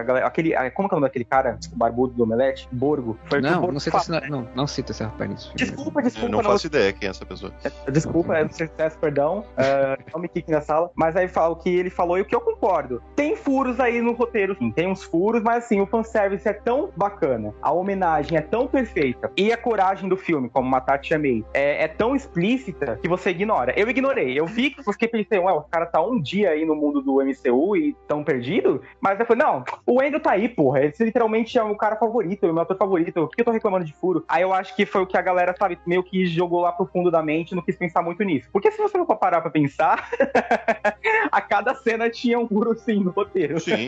Mas é a lei da compensação, cara. Quando tu é. tá feliz, tu não fica catando piolho no Ó, filme, né? Palavras do Doutor Estranho, hein? No grande cálculo do multiverso, você, no caso, soma que esse filme foi para você. E pra mim, que é o que eu vou chegar mais pra frente, que eu acho que eu vou até chorar falando disso com vocês, foi a grande redenção que deram pro Andrew pra mim. Enfim, eu, pra Sim. furo, pra mim, foda esse furo. Pra mim, só de ver o Andrew sete dias nos trends do Twitter, tô literalmente 300 mil tweets por dia elogiando o cara, eu tô nas nuvens, porque eu há 10 anos, 10 anos não, né? Há 7 anos atrás eu falava, não, mas esse cara é bom. Não, ele não é bom, é louco, sabe? A, a, meus amigos me zoavam porque eu não gostava muito do Toby e o Andrew. E de ver que sete anos depois eu estou certo e a galera hoje em dia gosta dele, sabe? É, é, é para mim, é como se eu fosse o pai do Andrew, cara. Eu tô com orgulho desse cara por mim. É como se ele fosse meu filho. Ele se formou ali de Homem-Aranha na faculdade de Homem-Aranha. só só pra, pra gente é, voltar um pouco, é, que a gente pulou uma parte importante, mas o Marcelo falou um negócio interessante. Ah, o quanto o filme respeitou as personalidades originais dos personagens, né? E, e daí voltando pros vilões, que a gente praticamente não falou deles, depois a gente volta pros Homens-Aranhas. Eu achei muito legal o fato de que fica explicado que esses personagens, né, esses vilões, foram retirados da, das realidades deles exatamente no momento que eles deixariam, digamos, de existir, ou, ou né? Momentos cruciais. Tantos assim, antes, na verdade, né? É, ou nos momentos cruciais da. Porque alguns deles não morrem, né? Por exemplo, o, o, o Escorpião e o Homem-Areia não morrem nos filmes originais. O Escorpião não tá, não. O Escorpião não, desculpa, o Largato. Eu, é, confundi de, de bicho. É, aí foi o, o a licença poética pra poder ter os personagens, né? Sim, mas o que eu quero dizer é, o Dr. Octopus chega exatamente do ponto em que ele parou lá no Homem-Aranha Homem 2, né? É, é ele porque... ainda putaço e cadê a porra do meu é. reator e... Porque, assim, ele parou exatamente no momento em que ele, ele ia ter, ele vira, né? Se não me engano. Eu não assisti mais, faz tempo que eu assisti o Homem-Aranha 2, mas ele fala no, nesse filme agora, ele disse que eu estava segurando o pescoço do Homem-Aranha e de repente eu tava aqui. Então, é aquele momento ali, provavelmente, que é quando ele tá segurando uma aranha, que tá tudo começando a desabar, e aí Sim. tem um momento que ele tem uma lucidez, né? É, é, daí, é. Daí que ele derruba o negócio em cima dele e, e, e muda de, de, lado, né? E controla. Então, então, tipo, foi aquele instantinho antes, ele foi puxado, né? Sim, e daí uh, todos os outros personagens, a, a, personalidade, o Alfred Molina tá fazendo o mesmo é, Dr. Octopus, o, lógico, o Lagarto, o Lagarto, é o Lagarto, certo? É, é muito bicho, mano. Uh, o Lagarto uh, e o e o, o, o Lagarto, Electro e o Homem-Areia não tem muito desenvolvimento. Mesmo o Electro tá completamente diferente do que ele era no, dos filmes do, do, é. do Andrew Garfield, e, e, mas como isso... era uma merda, eu achei ótimo. É, pois é, e o pessoal fica dizendo, não, mas mudou totalmente a personalidade. Eu falo, ah, mas releva isso, cara, tipo, ficou melhor. Era uma merda. A personalidade dele ficou melhor. Ele, ele, ele fica assim... Não, ele, ele fica ali, a energia que ele absorveu, né, deixou Modificou. confiante, mudou a aparência dele. Eu entendi essa parte, isso pra mim nem foi furo. Eu acho que no caso, o Jamie Foxx é muito bonitão, o Jamie Foxx tem um corpão, o Jamie Foxx tem uma personalidade, não vai insistir naquele erro é. de ser azul e ser um nerdola lá, no caso. Que é, né? A personalidade, inclusive, realmente é muito Jamie Foxx, né? É tipo o Jamie é Foxx fazendo o personagem, né? E aí, tipo, funciona, tá cara, porque... divertindo, tu vê que o Jamie Foxx tá se divertindo nesse filme, cara. Porque, tipo, funciona porque também tem que funcionar pra história, né? Tipo, essa personalidade, essa forma dele de se portar, tem que funcionar pra história. É a desculpa é o mais simples possível, como falou, a energia é diferente, então a energia fez com que quando ele se refez o corpo, o guardinha ficou diferente também. E tem piada, mano. O, o Andrew Garfield fala fala alguma coisa tipo, não, mano, ele era mó nerdola, sabe? Ele tá diferente, não sei o que. Então, uh, é o filme que ele é autoconsciente, além disso, né? Ele sabe onde é que ele tá mudando e ele dá essas desculpinhas espertinhas que é, é pra um dizer, ah, filme... ah, tá, beleza, tá boa. É um, é um filme, inclusive. A, a galera da Marvel ali tava encarregada de entrar na internet, Twitter, Instagram, Facebook, é, Reddit, Forchan, e ficar stalkeando os fãs pra ver o que tinha que consertar. Porque tem coisa ali, no caso, que é, é, é muito, muito visível que a Marvel só viu e consertou porque viu o fã reclamando. Por exemplo, o Doutor Estranho. O Doutor Estranho, ele aparece, ele faz o que tem que fazer, mas ele some durante uma hora no filme, sabe? Então isso é o que o fãs estava reclamando. Não coloca o Peter para depender de alguém. Eu tenho certeza que a Marvel tava lendo os comentários na internet para não cometer esse erro. É, eu acho interessante que o filme ele é muito meta, né? Também, né? Tipo, é, ele, ele é auto, ele não só diferencia os filmes, mas ele também critica os filmes, né? Porque Sim. ele critica muito o filme, os dois filmes anteriores do, do Andrew Garfield, né? Tipo, ele aponta bem, né? Tipo, e essa coisa do Andrew Garfield fica dizendo, ah, ninguém gosta de mim, né? Tipo, eu não sou tão bom e tal. É, exatamente. Tem uma hora que ele fala, tem uma hora que ele tá conversando. Cara, os diálogos entre os três Peters é, são maravilhosos. Inclusive, é, isso é mais na luta final, tem. Eles referenciam o meme, mano, dos Homem-Aranha se apontando sim, quando sim. o Ned. Aquela Chama cena ele. maravilhosa do Ned falando, Peter, aí os três olhos, Parker, aí um aponta pro outro, assim, mano, olha eles referenciando o meme, velho. Até isso. E, e todos os diálogos deles uh, fazem isso, né? É interessante você ver, por exemplo, o, o Andrew e o Tobey conversando e tá, ele fala, bah, e aí, perdeu seu namorado, perdi, não sei o que, tá, mas você tem alguém hoje em dia? Ele fala, não, não tem. E você, ele, é, eu tenho, mas, tipo, é complicado. Eu e ela fomos, voltamos várias vezes, mas a gente conseguiu se entender. Eu consegui entender, me entender com a MJ, daí ele olha pra, pra Zendaya, né? Ele diz, não é outra MJ, eu sei, é complicado. Olha o filme sendo autoconsciente, referenciando aquilo, te dando um, um, um pós uh, o que a gente Sim, viu, se a gente parar né? pra pensar, ah, um fechamento. Se a gente parar pra pensar, é só lembrar que depois de Homem-Aranha 3, era pra ter tido um Homem-Aranha 4 do Sam Raimi, né? É, que ia ter o, o, Abutre, né? Ia ter o velho da van. Eles terminam e... o Homem-Aranha 3 separado, né? Eles brigaram, né? O, não, não, eles, eles voltam. É, não, no final não, é até não, ela falando não, não, não, Eles não voltam oficialmente, eles se encontram e dançam. Ah, é. É verdade. Eles voltam. Eles, tavam, eles tinham brigado, toda aquela coisa. Porque o Peter só faz merda naquele filme, é. inclusive, né? E aí eles estão dançando, né? Tipo, o final do o final, o filme 3 é muito merda, mas aquele finalzinho é muito bonito, assim. Tipo, é, tipo uhum. olha, teve essa merda toda, a gente, tipo, a gente se gosta, mas vamos só dançar, né? Depois a gente vê. E aí é isso, é isso que ele tá falando no filme. Né? Tipo, tipo, foi complicado, mas a gente achou um jeito de dar certo, e tá funcionando. Sim, e eles dão encerramento. E o Andrew, pior ainda, né? O Andrew teve uma trilogia cancelada, né? O, o terceiro filme, que era para ter um terceiro filme, claramente, porque toda a história do pai dele lá nunca foi para frente. E tanto que o pai dele aparece vivo, né? No final do segundo filme. É, eles correram, e... eles correram pra fechar. Tipo, quando acho que provavelmente viram que não ia, dar, não ia seguir, eles correram meio que pra fechar a história no segundo filme, né? Tipo, não, mas não fecha, é... né? Mesmo porque fe ficou, fecha, pra assim, mim, ficou bem claro que aquele, aquele pai dele vivo aparecendo era o plot de um terceiro filme, né? É, mas ali a cena deletada, não foi, né, pro cinema. Ah, não foi pro cinema. Não foi pro cinema, não. É cena, cena deletada. No filme, mas eles ainda assim, fecham. Assim, todo o arco do pai dele ficou totalmente aberto, né? É, não. No filme, eles fecham, porque ele encontra o, o, né, ele encontra, né? Eles encontram o, o, negócio, ele encontra o negócio do pai, o pai com a gravação, e aí conta toda a verdade, e ele sabe tudo que aconteceu, e sabe que ele é meio que predestinado a ser Homem-Aranha, por conta do, do da, da, questão da, da tecnologia e blá, blá, blá, blá, e aí ele é meio que tipo, ok, mas ele renega isso e resolve que ele, não, não é isso que me faz ser Homem-Aranha. Aí tipo, meu fecho lá. Eu, falei, eu falei uma baita de uma besteira, porque eu tinha na minha cabeça que tinha ficado coisa em aberto. O que fica em aberto é aquele maluco de chapéu que quer montar o sexteto sinistro e você não sabe quem é. Ah, e daí... sim, isso sim. Isso, isso ficou totalmente era... aberto. Ele, aquele personagem Mas, era pra ser tipo o capanga. Esse arco ele seria meio que abordado assim do pai, mas graças a Deus não teve. É, mas assim, dentro da história do pai com o Peter tava meio fechado. Ia ter outras coisas que se conectar a Oscorp, né? Que era o terceiro filme que foi cancelado, né? E aí sim, ia ter o sexteto, enfim, essas coisas todas. Na verdade, o sexteto, aquela coisa do sexteto não era nem pra ser o, o terceiro filme, era pra ser o filme do sexteto que eles queriam fazer. né? É. E, mas é interessante que daí, quando eles fazem isso, eles dão um final digno pro, pro, pro personagem do Andrew, né? E daí a metalinguagem maravilhosa que é quando tá só os dois conversando, que eles estão ali na, na Estátua da Liberdade com o escudo do Capitão América e eles estão debatendo, tá só o Peter e o, aliás, tá só o Tobey e o Andrew conversando, e daí ele fala, ah, cara, eu sei isso. Ah, não, ele, o, o... cara, eu adoro os diálogos dele, que é o Tom, o Tom perguntando, tá, qual foi o vilão mais maluco que vocês já enfrentaram? Aí o, o Tobey, cara, uma vez eu enfrentei um alienígena de gosma preta. Daí o, o, o Tom, cara, eu já enfrentei um alienígena alienígena também, no espaço, roxo. Aí o Andrew, caralho, vocês, já, vocês enfrentaram alienígenas. Eu queria enfrentar um alienígena. Você já foi pro espaço, mano. Aí ele assim, eu enfrentei um cara com armadura de rinoceronte. Porra, ele, ele tirou sarro da coisa mais ridícula que tem naquele filme, que é o coitado do Paul Diamante tendo que pagar conta fazendo o rino, né? E daí ele fala né, pro Tobin, né? Ah, cara, eu sei que eu sou mais. Eu sou mais paia, né? Eu sou Homem-Aranha mais paia, não sei o quê. E daí o Tobey fala outra que todo mundo no cinema riu alto, que ele, no, you're amazing, né? Você é espetacular.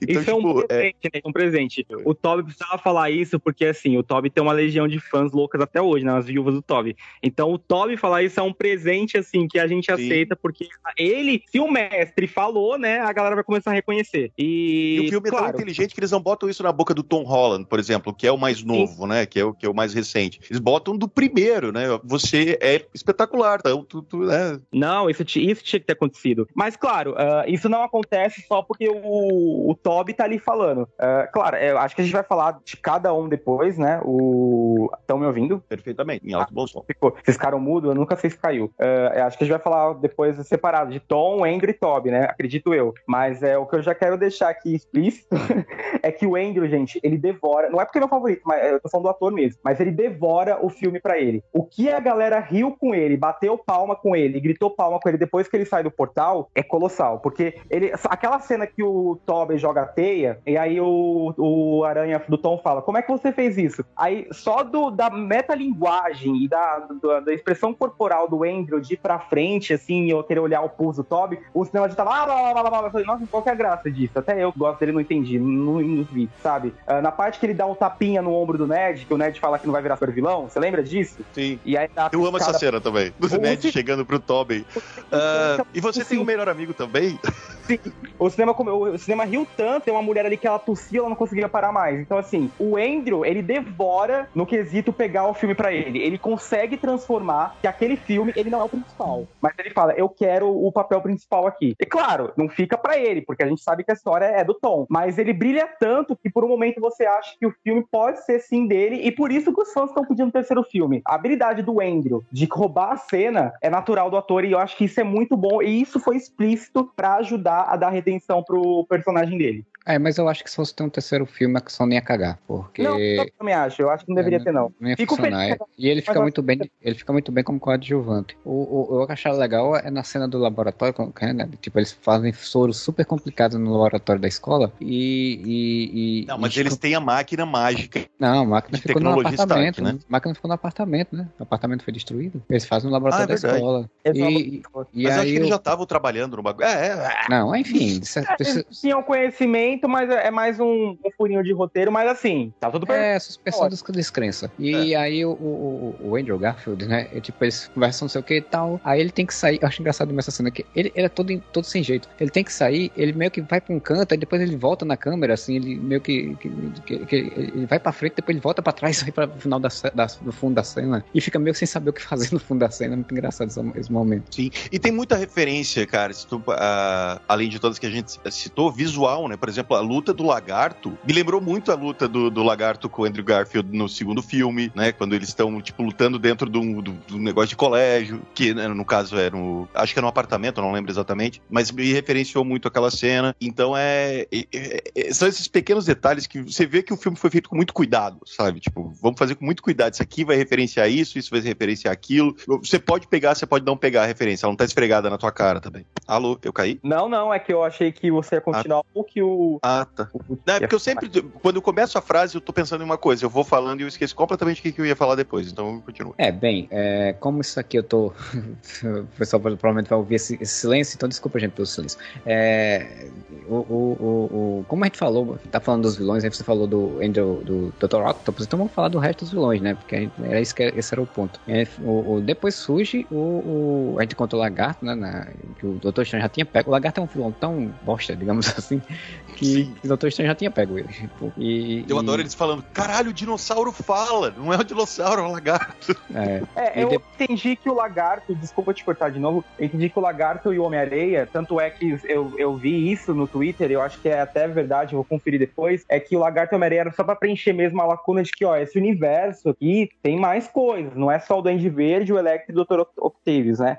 Dr. Rock. Porque é. é claro que o, o Lagarto e o Homem-Areia é CGI puro, né? Os atores não voltaram. Eles reusaram é, a Sim, tanto que as cenas finais são reaproveitadas. É, Isso. mas é, é pensar que era exatamente para usar os vilões de, de, dos filmes todos, né? É, menos o Duende Verde do filme do, do, do Homem-Aranha 3 e do, do, Homem do espetáculo Homem-Aranha 2, é, porque já tinha um Duende Verde melhor, né? Mas todos os, os outros filmes Venom, usar. Obviamente, né? E o Venom, né? Que era meio que a ideia de fazer assim, o sexteto sinistro, né? Sinistro, né? E, e, e aí, tipo, realmente, aí usaram só o CGI, tanto que é meio tosco, né? O caba. É... Porque assim, tipo, no o filme do Homem-Aranha 3 do Sam Raimi, o, o Homem-Areia, ele conseguia ficar com a forma humana. Ele não e ficava na forma. forma de areia, né? É, ele não, ficava... ele não precisava de um negócio pra deixar ele só na forma de areia, né? Ele não precisava daquilo. Ele só queria voltar pra casa, né? Tipo, e tava, tava tranquilo, essa era a ideia dele. Então, tipo, foi. E realmente são, são sendo reutilizadas. Eu, quando assisti o filme, eu, eu percebi na hora que o, o do Homem-Areia era uma cena reutilizada, porque eu lembrei dessa cena dele. Eles fazem a cena dele se transformando pela primeira vez em, inversa, pra poder, uhum. pra poder, Você ver ele olhando pra mão e tudo. E o. Eu adoro a cena do Homem-Areia. Eu adoro duas cenas específicas do Homem-Areia. Quando ele chega no apartamento do rap, que ele senta, aí ele suja de areia, coisa, e começa a tentar limpar a areia e vai fazendo mais areia. E quando ele e o Electro estão conversando, dele fala: ah, como é que você ganhou seus poderes? Ah, eu ah, não sei o que, caí num tanque cheio de guias. Aí o Homem-Areia, ah, sério, eu caí dentro de um acelerador de partículas, sei o que, tal, tal, tal. Aí o Electro, é, cara, o cara tem que tomar cuidado onde que cai, né? cara, é. eles tiram o sarro até desse tropo, né? De... É. Vocês viram esse filme legendado ou dublado? Só pra saber. Legendado. Legendado. Não, a parte do de que o Duende tá ali começando a, a voltar, assim, né? E aí o, o Jimmy Fox, ele tá sendo tão Jimmy Fox que eu acho que aquele The Hell que ele solta é ele mesmo. ele tá falando assim, aí ele fica assim, ele olha. é muito bom. Tá ali. É. Ah, outra, outra piadinha que eu adorei, que é outra referência, é, né, é os roteiristas entrando na internet, né, no Reddit e tudo mais e vendo, era o famoso meme que já tem 20 anos, que era do Peter Parker. Como ele produzia a teia do próprio corpo e saía pelo pulso, todo mundo fala, não, mas o certo era sair pelo cu, né? Sempre foi, essa piada é antiquíssima. E o Tom, o Tom pergunta uma hora assim, tá, mas você só solta a teia pelo pulso? Cara, todo mundo riu nessa hora, assim, tipo, não, pelo cu também, filho da puta. E aí eles cortam a cena tranquilamente, não dá nem pra dar resposta, né? Muito, muito bem sacado. Não, acho que o Toby fala, sim, sim, por onde mais você queria que saísse, uma coisa assim. Fala, ele não. Fala, não, ele não fala por onde Eu não lembro. Então... Ele, ele fala assim, é, não, não, só o pulso, só isso. E aí, tipo, eles encontram o lagarto, né? E manda ele, ele depois ele vai lá atrás do, do Electro, tem a luta, a luta do Electro dele com o, o, o Maria também. Com aquela ideia que eu achei muito doida, que, que ele botaram usar um uniforme avesso, né? Com o uniforme preto. Sim. O pessoal é, é, é, o Venom, ele tá com o uniforme do Venom, ele tá com o uniforme negro do, do Venom. Não, é só do avesso mesmo. É do avesso mesmo. ah, eu adoro ele com o uniforme do avesso e o celular colado no peito para o BMJ e o Ned conseguirem ver. ah, isso é outra coisa legal. Um ponto que eu queria ter comentado, eu esqueci quando a gente tava falando da Tia May. Uh, indiscutivelmente, isso era a forma de se fazer filmes na época e, e durou muito tempo. O interesse amoroso do, do, do herói sempre era só uma vítima a ser, a ser resgatada, né? Sempre a, a mocinha em perigo a ser sequestrada. O melhor amigo era sempre o cara que ia virar super vilão. Isso é, bom, é, é Homem-Aranha, é Smallville, é, é, é, é Gotham. Todas as séries têm um melhor amigo que vai virar vilão eventualmente. E esse filme subverte isso. Primeiro, a MJ, o Ned e a Tia May, eles participam muito da ação. É como quando o, o, o Doutor Estranho fala, ah, mano, você vai ter que ajudar a arrumar essa merda que você fez aí. Ele, não, mas aí eu vou precisar de ajuda. E chega o Ned e a MJ para ajudar, né? Então ele, eles não ficam relegados a, a, personagens coadjuvantes que vão servir para serem ameaçados e o Homem-Aranha tem que se salvar. E o, a piada do Peter, do, do Ned, chegar pro, pro, pro, Peter do Tobey, você também tem um melhor amigo? Ele, eu tinha, mas ele morreu nos meus braços depois de tentar me matar.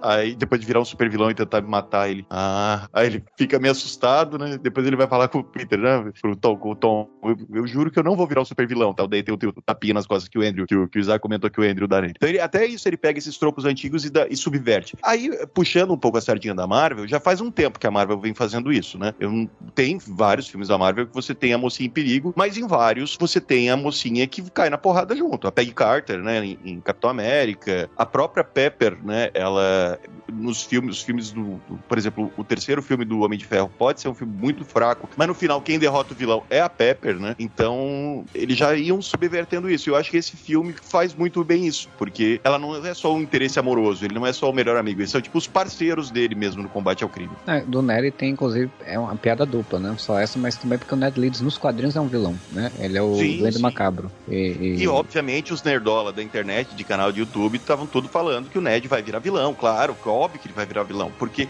esse, esse, esse clichê é tão comum, e pelo fato, obviamente, dele ser o Duende Macabro nos, nos quadrinhos, mas eles só pegaram o nome, né? Ele não tem nada a ver com aquele personagem. Uhum. Uh, todo mundo já tava esperando o clichê clássico do melhor amigo virar vilão, né? E, e, aí eles subvertem mais uma vez, não, ele não vai virar vilão. Inclusive, ele vai virar um mago. é, o, o, o, eu acho legal também isso, e eu acho, acho interessante porque, é, como a aqui tá falando, do, do Homem-Aranha ficar preso a um personagem mais velho, né? Um tutor, não sei o quê. O do Doutor Estranho faz, filho da puta, você fez merda? Vai arrumar essa merda aí. Porque, tipo, esses vilões são, esses vilões são uns merda pra mim, eu não vou me ficar perdendo tempo com eles, não. Aí mandou eles ir lá fazer os Lá deles. Eu amo aquela cena que é Scooby-Doo Dits, né? Eu amo a cena também que o, quando ele faz. É, é as pequenas desculpinhas uh, espertinhas que a gente sabe que é uma forçada de roteiro. Que desde o começo, né? Quando o Peter chega para ele, pá, cara, preciso. Tem como voltar no tempo? Ele, cara, não tem nem mais a pedra do tempo, não tem como fazer isso aí, não. Aí ele, ah, não, mas tem uma saída, eu posso fazer todo mundo esquecer que você é o Peter Parker. Eu posso apagar a memória do mundo inteiro sobre esse, esse né, que o Homem-Aranha é o Peter Parker. Aí o Wong fala, não faz isso. Tanto que no trailer ele, ele diz, não use esse feitiço. E no, no filme é, ele só fala, não me envolva nisso. É, e o Wong é. fala, não, não faz isso, é perigoso. Não, o, o, trailer, o trailer brincou muito porque tipo, tem essa coisa que o Wong diz, não, não faça, é perigoso, pode dar merda. E ele sai, e aí ele bota aquela coisa da pescadela que todo mundo reclamou e tal, do, do, do Doutor Estranho, que não tem no filme. Sim, não tem também. E daí o, o Doutor Estranho fala pro Wong, cara, a gente já usou esse feitiço pra coisa muito menos importante. Ele assim, como assim? Você lembra daquela festa? E dele fala o nome de alguma cidade ou coisa do tipo. Aí o Wong, não, pois é, tá vendo? pois é. E ele meio que, é, tipo... é, é, uma frasezinha, uma piadinha, uma desculpinha esfarrapada, só pra dizer que não, era um feitiço relativamente simples de fazer e não teria problema. É, quadrinho, e daí, quando... né, cara? Esses caras são os magos é. supremos do universo, cara. Tipo, é, pra eles é uma coisa... Seria uma coisa muito assim. legal que eu gostei, hein? A, a ideia do Wong, Mago Supremo, pra mim é um grande acerto. É, o que justifica... É, isso é o que justifica, porque quem ia ficar, né? Não tem, não tem Cleia, não Sim. tem... A Wanda virou bruxa agora, então assim, gostei bastante. Digo mais, tem adaptações do MCU que são macabras, são horríveis. Tem outras que eu acho que são melhores que a HQ. O Ong que sai do o empregado doméstico do Steve na HQ pra ser o fodão ali junto com o Steve, Sim. eu acho muito foda, eu acho isso muito foda. E, e, e, não entendi ainda como que as HQs não arrumaram isso. Porque nas HQs atualmente, ele não é mais empregado do Steve, mas assim, é um, meio que um, um secretário do Steve. E eu acho que essa adaptação do Ong é mais legal que as HQs. Tá, com certeza. É, não, não, inclusive, inclusive justifica uma coisa que eu até me perguntei no podcast, não falei, no do Shang-Chi, né? Que tipo, por que o Ong tá tão, né? Por que o Ong vai lá? Por que o Ong. E aí justifica, ele é o Mago Supremo. Por isso que ele foi falar com o Shang-Chi, por isso que ele tava lá com o. Na, lutando com o, o, abominável. abominável, né? Tipo, ele é o Mago Supremo, é o cara que tá se metendo nas coisas. Então, inclusive, até pra ele aparecer mais nos filmes, né? Sim. Ficar, então, Dizem que ele vai aparecer em, em She-Hulk. É, não, diz, inclusive, diz... vai ser a série com mais participações especiais que tem. É, né? dizem que ele vai, tipo, dormir, na, beber, né? Ficar bêbado, essas coisas. Tipo, ele vai aparecer em várias séries. É que nem o Matt Murdock, que a gente vai daqui a pouco falar, que ele vai aparecer em vários lugares também. Sim. Outra coisa só, antes da gente uh, ir pra frente, uh, e eu gosto também da cena em que o. Pra mim, lógico, de novo, é uma desculpinha espertinha, meio esfarrapada de como é que o feitiço tá errado. Mas, cara, eu compro muito aquele Peter falando, mas vai pagar todo mundo? Vai. Não, não, a MJ tem que saber. Ele, ah, tá bom, ele puxa, tá. Todo mundo menos a sua namoradinha. Não, não, mas o Ned também tem que saber. Ah, aí, aí, aí, a tia May, a tia May, aí ele já tá puto. E tu vê que ele tá tentando, né? Eles fazem isso visualmente, ele tá tentando arrumar e fica puxando um negocinho aqui, puxando. Aí tem uma hora que ele fala assim, happy? Aí o, o Doutor Estranho fala, I'm not happy right now. Sim, é muito bom. I'm very upset. e daí tu entende por que, que deu errado. Ele fala, cara, não atrapalha o feitiço e tal. E daí dá, dá aquela bosta inteira. É como se tivesse alguém tatuando outra pessoa e se fica, tipo, batendo no ombro da pessoa, sabe? Então, aí quando ele controla o bagulho e tudo mais, e daí ele fala, ah, mano, pô, não dá pra fazer de novo. Não, não dá, você já cagou essa porra de feitiço aqui, não dá pra fazer de novo, não.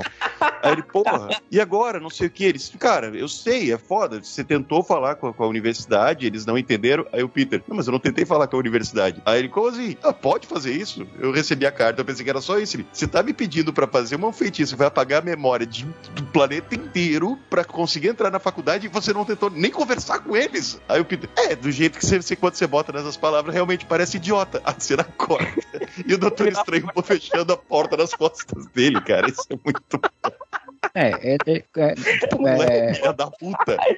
É muito. É E é muito, bem a cara do estranho fazer isso mesmo. é muito. É realmente muito Peter Parker desse MCU, né? Que é um, é um, é um pirralho assim que ele não pensa exatamente nas coisas, ele vai meio que fazendo, né? E, e, e, e, e o Doutor Estranho do MCU, que é o Doutor Estranho, que ele poderia muito bem dizer: olha, quem é que você quer que se lembre? Você quer que se lembre Fulano, Fulano, Fulano? Ah, beleza, então vou fazer um feitiço pra esse- todo mundo esquecer menos esse povo. Aí não, o Doutor Estranho sempre vem, ah, vamos fazer. Ah, já vai puxando, já vai fazendo, né? Tipo, é o Doutor Estranho meu, esse Doutor Estranho meu que se acha que pode fazer tudo, né? E, e, Sim, arrogante, né? é, e tipo, ele, ele, não, ele não explicou pro garoto como era o sistema do negócio. Aí tanto que ele fala, né, tipo, ah, às vezes eu me esqueço que você é um garoto, né? Você, tipo, não- você não pensa à frente, né? Não pensa direito, assim, tem que, tem que explicar as coisas e tal. E funciona, né? E, e é legal. E visualmente falando também, né? Já tinha visto no trailer também, é legal também a questão do feitiço e tudo, tá, é, é bem interessante também. Ah, não, e e eu acho maneiro também que a hora que explode o bagulho e na cena final, quando dá aquelas rachaduras no multiverso, é um visual muito similar ao que eles usaram em Loki, né? É, Você né? vê uma unidade de identidade estão com- visual. Eles estão construindo visual. Inclusive, o, o feitiço que ele faz no céu, no final do filme, é muito similar ao feitiço que a Wanda faz, né? A Wanda faz Sim. no, no WandaVision, né? Também a Isso é de muito runas. interessante. Eles mantêm uma. Isso é muito mantendo. interessante como eles, como eles mantêm uma unidade visual muito bem feita, né? Isso é, eu acho bem impressionante. O...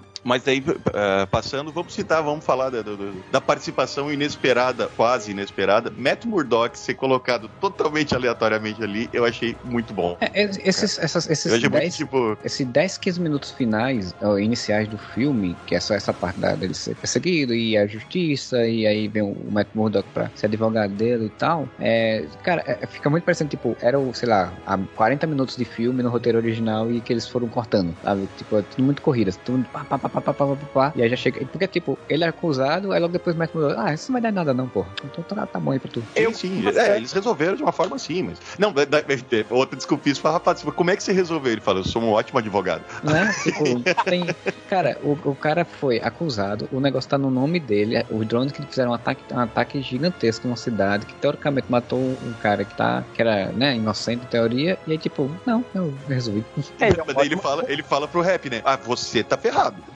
É. Você isso aí, ferrado. é o, isso aí é um plotzinho também um pouco pra, pra série do Máquina Guerra de das Combate, Armaduras, né? provavelmente. É, Guerra É. das Armaduras. A tecnologia Stark tá espalhada pelo mundo. Foi, foi confiscada pelo governo, né? A tecnologia Stark. Tanto que aquela máquina estava escondida na casa do rap, né? Sim, sim. E... Mas eu adoro essa ceninha porque, assim, uma coisa que me preocupava um pouco é quando saíram os rumores do Matt Murdock aparecer no, no filme e quando o, o Kevin Feige, né, eh, falou, não, o Matt Murdock, quando aparecer o Matt Murdock, vai ser o Charlie Cox. Só não sei quando. Ah, mano, ele entregou que ia ser agora, né? Tipo, ninguém é burro o suficiente pra achar que ele ia falar isso aleatoriamente. Eu fiquei preocupado assim, ó, mano, mas eles vão meter o Demolidor no filme também, aí, porra, como é que tu vai, né, tipo, justificar ou, ou dar espaço pro... Não, é só o Matt Murdock e eles só dão uma piscadela pros fãs, que é quando voa aquele, uma pedra, não sei, uma garrafa dentro do apartamento, que o Matt cata assim, né, sem, só levanta o braço e cata, e o Peter, olha, como é que você faz isso? Ele, é que eu sou um ótimo advogado. E corta, pronto, essa foi a participação dele, tá bom, tá apresentado, o Charlie Cox tá no MCU. É, não, e eles são muito inteligentes porque apresentou ele no filme, é um filme gigantesco desse, todo mundo vai assistir, e depois ele vai pra She-Hulk, né? Em She-Hulk, que ele Sim. vai ser trabalhado mais, ele vai Agora, participar. em She-Hulk, tô com medo do- das coisas que eu li. É, no She-Hulk, os rumores falam que ele vai ter, vai se envolver inclusive com, a- com ela, né, com a, com a Jéssica, com, e vai ter mais participação. Eu, assim, eles vão fazer, eles já, fal- já falaram, tem uns rumores que já falaram que ele vai ser o, o arroz de festa, né? Vai aparecer em várias séries, em várias coisas, vai aparecer provavelmente na série do, Mar, do Cavaleiro da Lua também. É, em assim, eu, eu acho bom ele aparecer em várias coisas. Eu, eu, eu considero, pra mim, o Demolidor o quarto pilar da Marvel, né? Depois de Homem-Aranha, uh, X-Men e, e, Vingadores, né? Uh, apesar de que Vingadores foi mais, né, depois dos anos 2000. Uh, mas assim, eu acho que o Demolidor é uma linha que a Marvel não se cruza. É, eu vou explicar para vocês. Demolidor é um personagem que ele é muito sério, sim, ele é muito mais maduro. E ele é cheio de Eisner, né? Ele é o personagem da Marvel tem mais Eisner. Se não me engano, ele tem 22 Eisner. Então, assim, eu acho que se for pra colocar o Demolidor pra virar pastelão, pra fazer uma piadinha, então deixa, guarda, não faz. Eu acho que é uma linha que não se cruza, é igual o Justiceiro. Vai pegar o Justiceiro, ele não vai ser é, uma,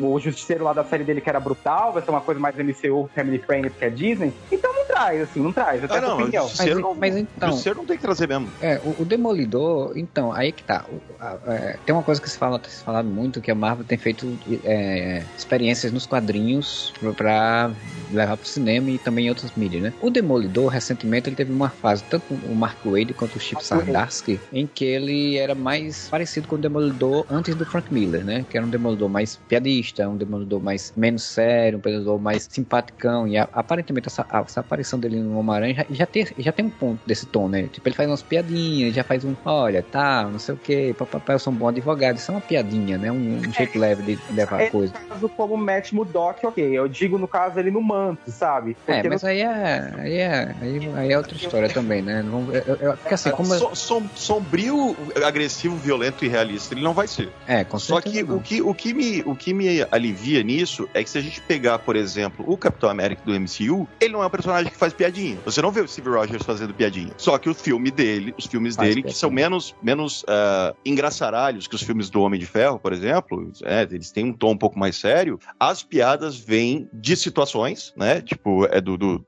do Capitão América sendo colocado em situações estranhas e daí e de personagens coadjuvantes falando com ele, né? Que é, funciona é, muito bom. É. Acho que Demolidor pode ser esse caminho também. Entorno. Essa, Demolidor pode ser dele, esse caminho. A aparição dele, isso foi, a piada é esse entorno, né? A piada é exatamente, tipo, o cara joga um negócio, o cara, como é que você faz isso? Eu, não, sou um bom advogado e tal. A piada é esse entorno. Eu acho o Demolidor, eles vão, por isso que eles vão trabalhar muito o Matt Murdock pra tipo, você entrar bem. Tipo, quem é o Murdock, quem é o personagem, até ele entrar como Demolidor, que aí eu não sei que série vai ser, né? Em, que momento que vai entrar, né? Mas, assim, ele, ele, essa, a zona urbana, eles estão começando a construir, né? É, vai falar, ou não, podcast do Gavião Arqueiro, mas, tipo, Gavião Arqueiro é um, foi um passo em construir essa zona urbana de personagens, né? Que a Marvel não trabalhava. Então, vamos ver o que, que eles vão trabalhar, o que, que eles vão fazer mais pra frente, né? Mas eu, eu acho que vai ser legal. Eu gosto de Charlie Cox também, então eu acho que ele se adapta bem, vai se adaptar bem. Ele não vai, não vai pro cinema acho que eles não vão, né? Mas os parceiros aí vai vamos ver como é que funciona. E, e, fora que eu acabei de me tocar de uma, de uma curiosidade. Naquela mesa tá o, o Peter, a Tia May, o Demolidor e o Happy, que era o Fog Nelson, né? Dos filmes do Demolidor no, do Ben Affleck. Sim, é. Sim, ele sim. era o Fog Nelson do, do Ben Affleck. Ah, mas só pra finalizar esse plot do Demolidor. Plot não, ó, plot. Esse assunto Demolidor, é, eu queria dizer, no caso, que o que eu falei é com ele Demolidor. Ele mete Murdock, dali da fase do Mark Wade, que ele andava de terninho vermelho. Ah, concordo, isso eu concordo. Agora, pelo que falaram dos spoilers ali de She-Hulk, ele vai sair com a She-Hulk lá pelas ruas de um, um uniforme amarelo e vermelho e vai ser o sidekick piadista dela, isso eu achei macabro, mas tudo bem. É só esperar pra ver mesmo. É, os rumores falam que ele vai sair com uniforme amarelo e vermelho num tom menos claro, né? Menos exagerei, né? Mesmo cheguei aqui dos quadrinhos pra ser um pouco mais sombrio. Mas é que vai ser isso, eu acho que ele vai ser o Demolidor Mark Wade, né? Esse Demolidor que tá ali e, e faz as coisas, mas é um, é, é um, tom mais leve. Eu acho ok, dependendo de como fizer essa história. Fora que, fora que She-Hulk vai ser uma série de comédia, né? É, já, pelo, pelo que eu li, já ficou bem claro que vai ser se os rumores, Se os rumores forem verdadeiros, é, vai, tipo, She-Hulk vai, vai se encerrar com Kevin Feige, né, cara? Tipo, aparecendo, né? Então, tipo, é, é, vai, ser, vai ser comédia rasgada. Então, é, eu acho que vai funcionar pro tom, né? Tipo, acho que se ele aparecer na série do Cavaleiro da Lua, por exemplo, não vai ser do mesmo jeito. Porque o Cavaleiro, a série do Cavaleiro da Lua vai ser provavelmente mais loucura, né? Mais loucura e, e mais ação e mais violência. Vamos esperar pra ver. Seguindo então com os vilões, pra gente fechar aí a questão dos vilões, o, o, o Norman Osborn, né? O grande vilão do filme, assim.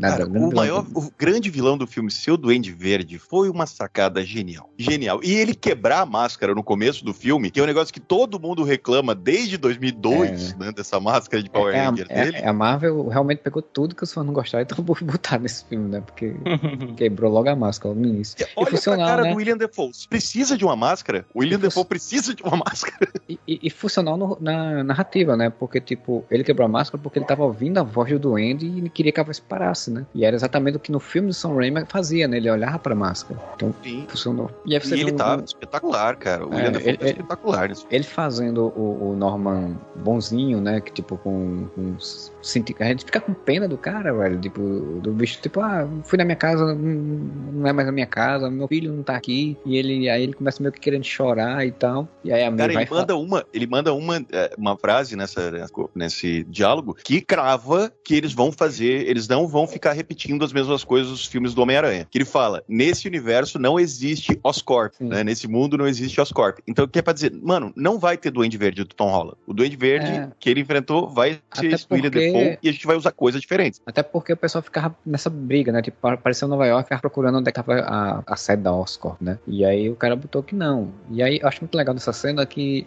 quando a May vai falar com o Peter e quer ela falar a frase do, do a gente tem que ajudar os outros, não sei o que e tal, o William Defoe tá lá atrás roubando doce e botando no bolso.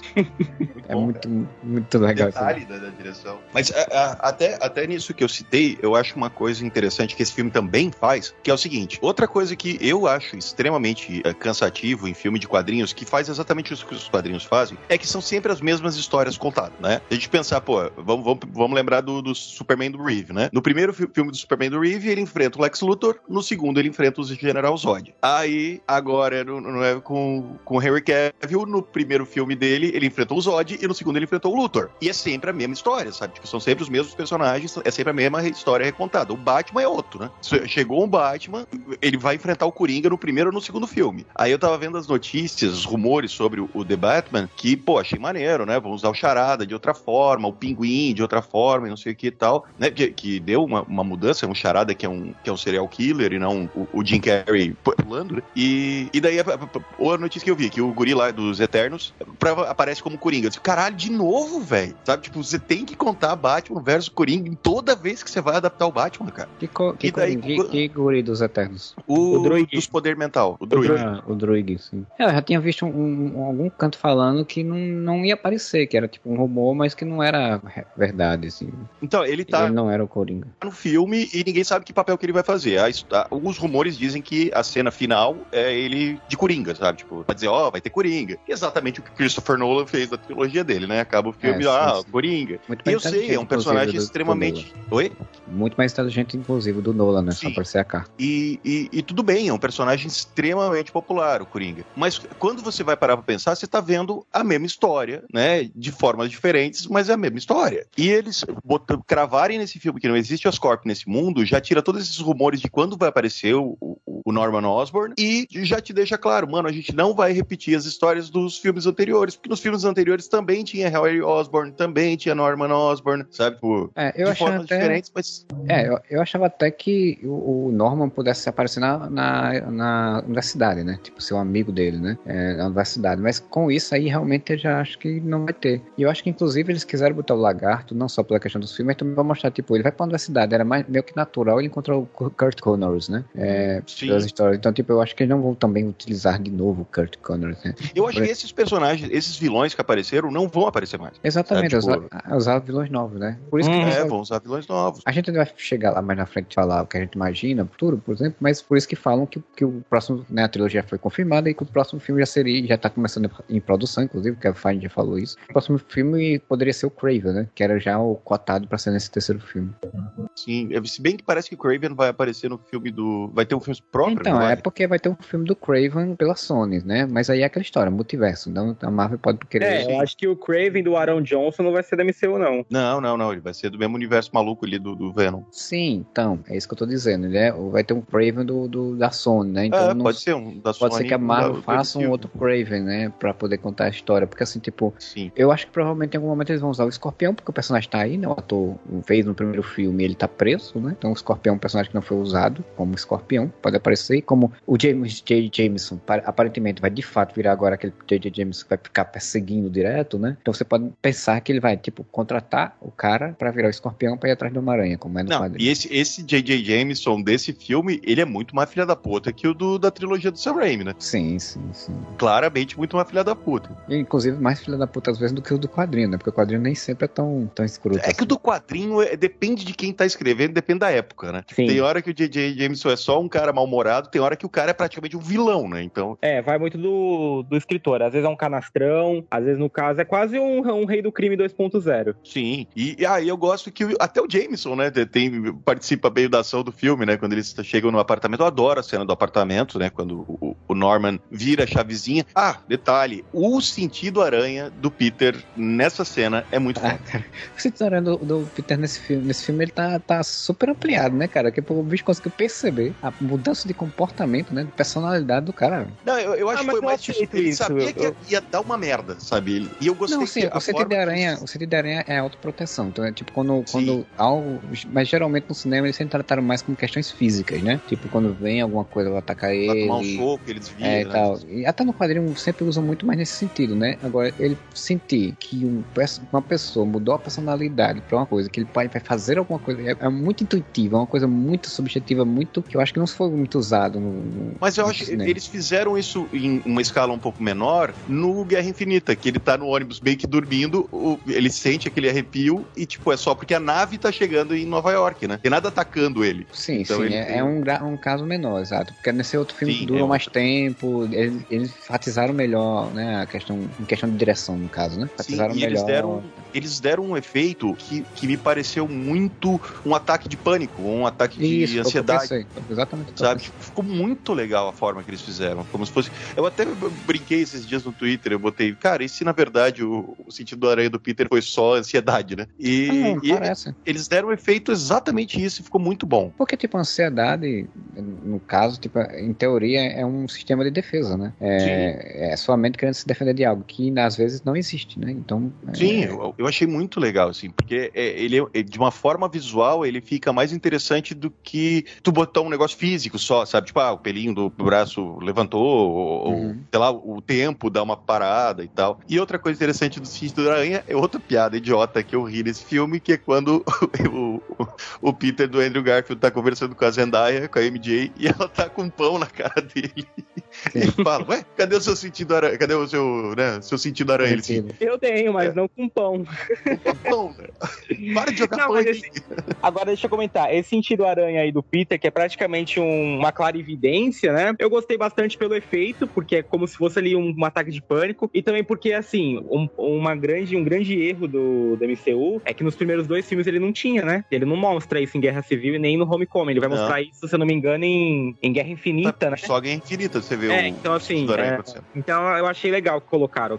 Já apareceu já muito poderoso? Já apareceu muito poderoso, mas assim, lembraram, porque é um dos poderes mais legais dele. Então, que bom que tá ali. E a cena é legal, porque cria esse suspense, né? Ele sabe que vai dar uma merda, mas ele não sabe o que. E daí ele vai olhando e quando ele olha pro duende é como se tá ali, sabe? Tipo, eu achei muito, muito legal. Muito legal. E é legal que o pessoal fica, o que é que tá acontecendo? O que é que houve? O que é que, que, que, que, que tá acontecendo? Fala aí. E é engraçado que é legal que a May nessa cena ela percebe tanto, né? O Peter já vai se esgueirando assim. Sim, ela já vai saindo de cantinho, né? É, e, e tem essa proatividade, né? Ela vai pegar pega os soros, os negócios lá pra fugir, né? E é muito legal a fala do duende, cara. Que puta que pariu, William Defoe. Muito legal o, o, o, o discurso, o diálogo dele, né? E aí o, o, o Electro muda de ideia também. Sim.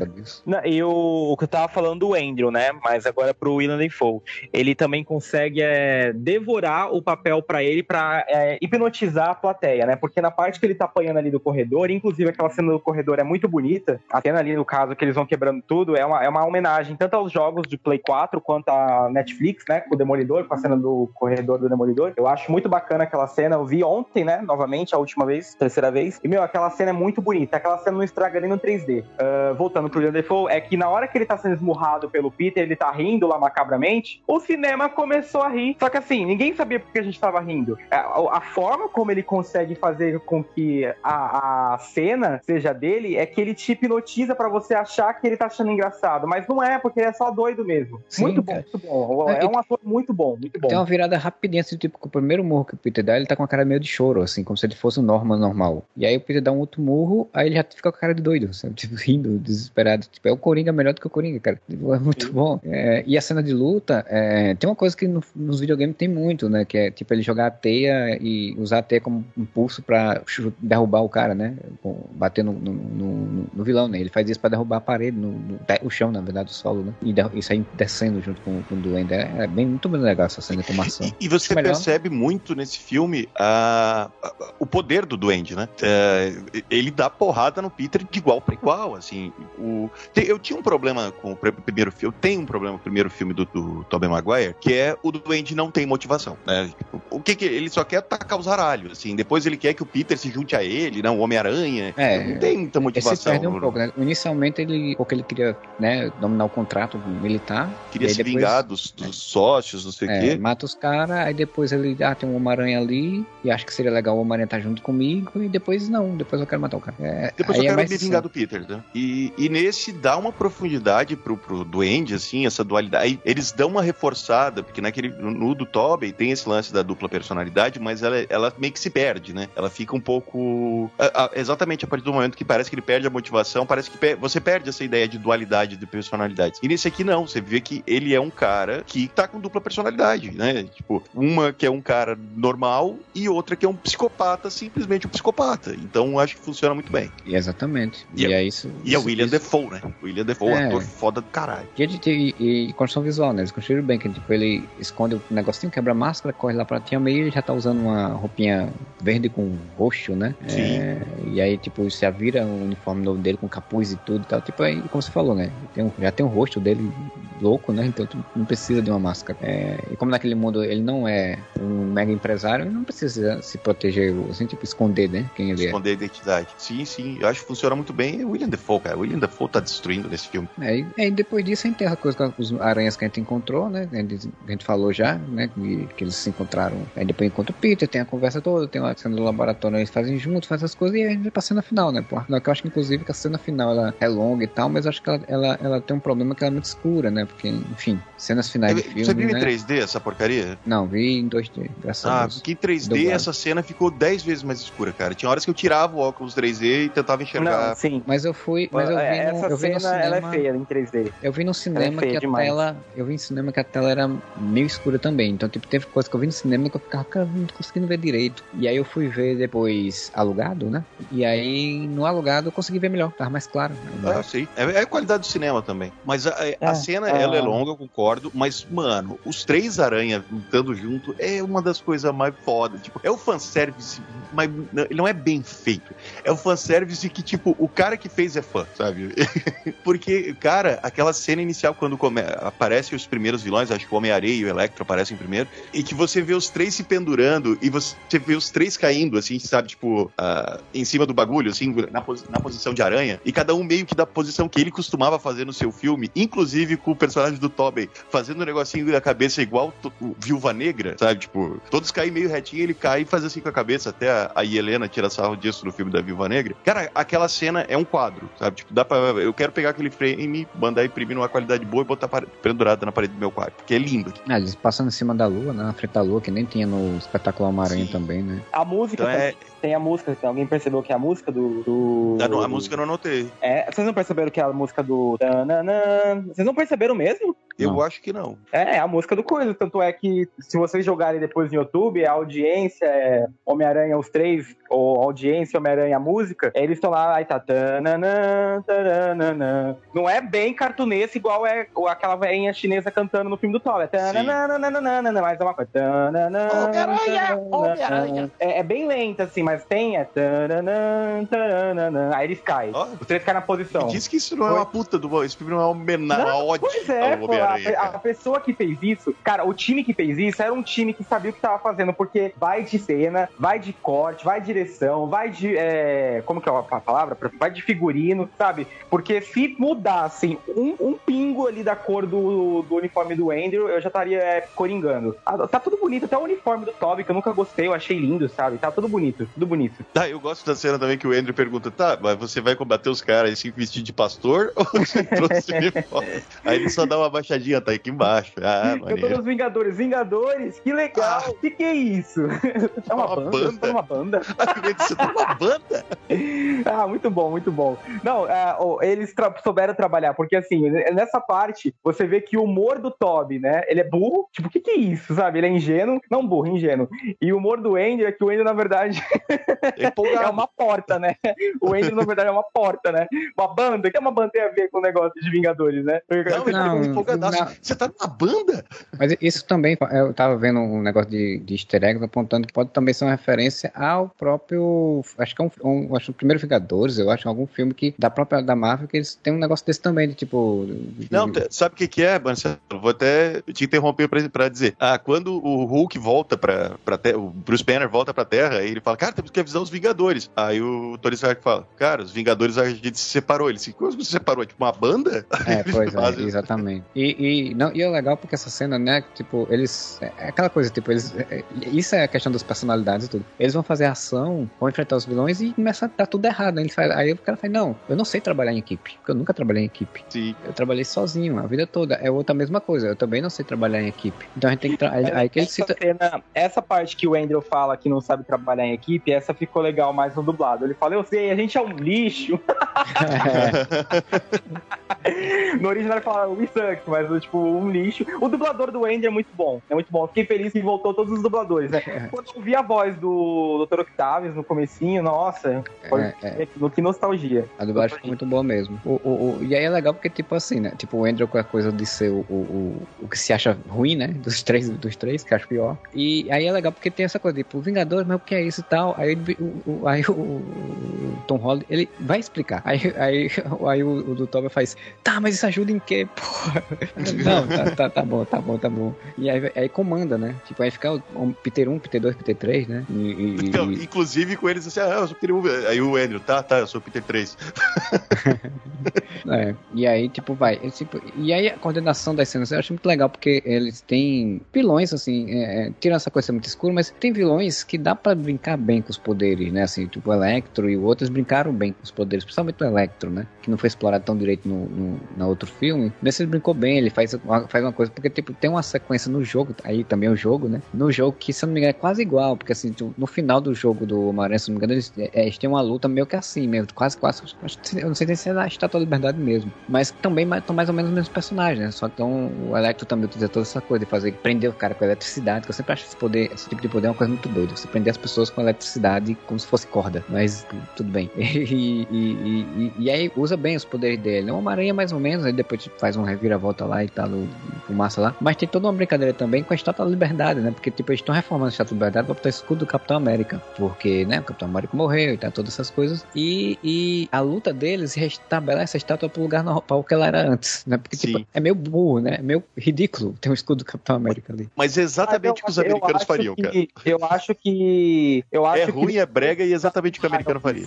Eu acho que eles colocaram o escudo de novo, viu? Por causa de, da cena final de Hawkeye. Não sei se vocês já terminaram. Vocês já terminaram? É Spoiler? Desculpa, gente. Não, mas eu não vi a Estátua da É, Liberdade. eu não vi a Estátua da Liberdade também. Não, não. não apareceu, mas a Helena citou que ela quer ver a nova estátua da liberdade. Então, aquele Não, porque mas porque eles Hawkeye- estão é porque- reformando. É porque cronologias, né? Mas aí- Cronologias. A Hawkeye É. passar em 2025. Homem-Aranha 2024. Não, não, Não, não passa em 2025. Ele se pa... Eles Homem-Aranha e Hawkeye período. passam ao mesmo tempo. é, mesmo período. Eu, Tanto- sei, eu vi essas notícias que o pessoal tava falando, isso era mais teoria de internet, né? Ah, não, Hawkeye passa em Por 2020. que têm 24 anos, então, sendo 2025? Então, eles erraram aí na idade da Kate, não é? Ela tem 22 anos. 22? Aham. Deixa eu ver depois. Porque pra mim, ela falou que ela tinha 24 anos. 22. Ele, ele pergunta se ela já pode beber. Ela, sim, eu já tenho 22 anos. Ah, tá. Não, então eu devo ter o efeito Mandela, então. Perdão. Então, E- aí, se, Não, mas se- eu- eu- se ela fala, da, se ela fala do- da nova Estátua da Liberdade porque tá em reforma, então quer dizer que esse filme Hawkeye se passa antes de Homem-Aranha. Ou Mas praticamente ao mesmo tempo, porque É. tem um detalhe que pouca po- pessoa notou, e eu também não notei, eu vi no Twitter, que dentro do caminhão dos. Do, dos né, a gente tem que gravar o podcast de Hawkeye, mas Ai, vamos já. Eu vi isso, eu vi isso. Tem mesmo. No tem mesmo. caminhão do- da gangue dos agasalhos tem um copinho de café da cafeteria em que a MJ trabalha. Sim, tem mesmo. Eu vi, tem mesmo. Sim, mas aí a cafeteria já existe há tempos, né? Sim, sim, sim, não, mas só tô falando dos links. Ah, e tipo, o Homem-Aranha tem aquela cena final maravilhosa que é ah, quando ele. Eu não. que- ah, já estamos indo pro final, né? Vamos Pois falar é, da né? magia Calma. do Estranho. Nem terminou a cena de luta, né? nem terminou do Andrew reaparecendo, nem Ah, terminou do coisa Top Top Top maravilhosa, maravilhosa. O Peter putaço, ele pega o planador pra dar ali no meio do, do, do, do, do Duende Verde e o Tobey segura, cara. Aquela cena também é muito legal, cara. Aquela cena é muito bonita. E ela, ela também, eu não sei se propositalmente, mas ela, para mim, referenciou muito Homem-Aranha 3. Porque tem aquela cena maravilhosa que sai aquele mordomo do absoluto nada, hum. né? Que nunca tinha sido mostrado. E o mordomo chega pro, pro James Franco e fala assim: Meu amigo, olha só, o Homem-Aranha não matou seu pai. Na verdade, os furos do planador no tórax do seu pai foram feitos. Os furos do tórax do seu pai foram feitos pelas lâminas de seu próprio planador. Da onde que este filho da puta saiu? Da onde que ele tinha essa informação? Não sei. Mas o mordomo que podia ter contado isso pro, pro James Franco os dois filmes antes, não contou. E daí eu fiquei pensando, lá na época, tá? eu fiquei pensando, ah, mano, foda-se, né? O Homem-Aranha pode ter pego o planador e tacado no, no Duende Verde. E é isso isso que, o, que, o, que o Tom Holland faz ali, né? Tipo, ele vai matar o Duende com o planador, o Tobey segura, aí o Andrew joga a fórmula e o, o Tom é, cura, né? O, o Norman. É, então é. Eu, acho, acho inclusive que, que era. Acho inclusive que era o que, teoricamente, a cabeça do James Franco lá devia passar, né? Tipo, se ele morreu com a, furado, foi o Homem-Aranha que pegou o negócio e Sim. furou ele, né? Não, mas automaticamente o James Franco falou, porra, então ele é inocente. né? Porque aquele filme é ótimo, né? Inclusive, puta, aquele velho é muito ruim. E, e daí então tem esse final que é tipo o, o, o, Aranha do, né, que é vilão do Duende Verde, impedindo o novo Aranha de matar o Duende Verde. Achei isso muito legal, muito legal. É, é, é a própria metalinguagem, né? Tipo, eles. eles é, é colocar os personagens, as peças no lugar certo, porque não faria ser, não, não faria o mesmo impacto se o Andrew segurando, né? É, tanto que eles mais... se olham, né? O Andrew e o, Toby se olham e o do Toby dá aquela balançadinha de cabeça, né? Tipo, é, né? Tem que interferir, eu vou lá. Aham. Não, muito, muito foda, muito foda. E daí tem tem, como a gente falou, né? Tem o, o, a, a, saída meio fácil, começa a dar uma merda. Eu ainda tô esperando aparecer na internet as pessoas falando quem são os vultos que aparecem no céu, né? Porque isso vai acontecer eventualmente. É, mas já tem um, já tem dois, né? Que, que se conseguiu ver, que é um que aparentemente é o rino, mas é um rino com a, com a aparentemente o vulto é diferente do rino do, do Paul Giamatti. no caso. É, mais parecido com um dos quadrinhos. E tem um que aparentemente é o Cravens, porque tem uma, uma tá com a lança, um negócio assim como se fosse o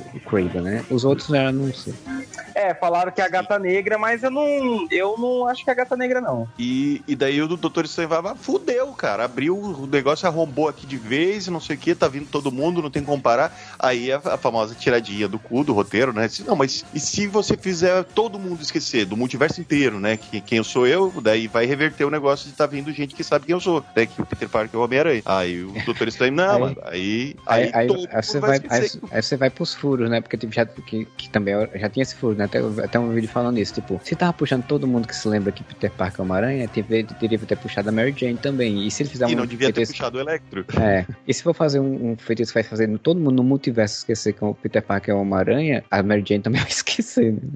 Sim. Não, mas pelo que. Aí é, aí é o roteiro, né? Sim, dizendo, sim. ah, gente, dá uma relevada aqui. Porque. E aí eu achei isso interessante. Não, ele fala, as pessoas não vão esquecer que o Peter Parker é Homem-Aranha. As pessoas vão esquecer que o Peter Parker existe.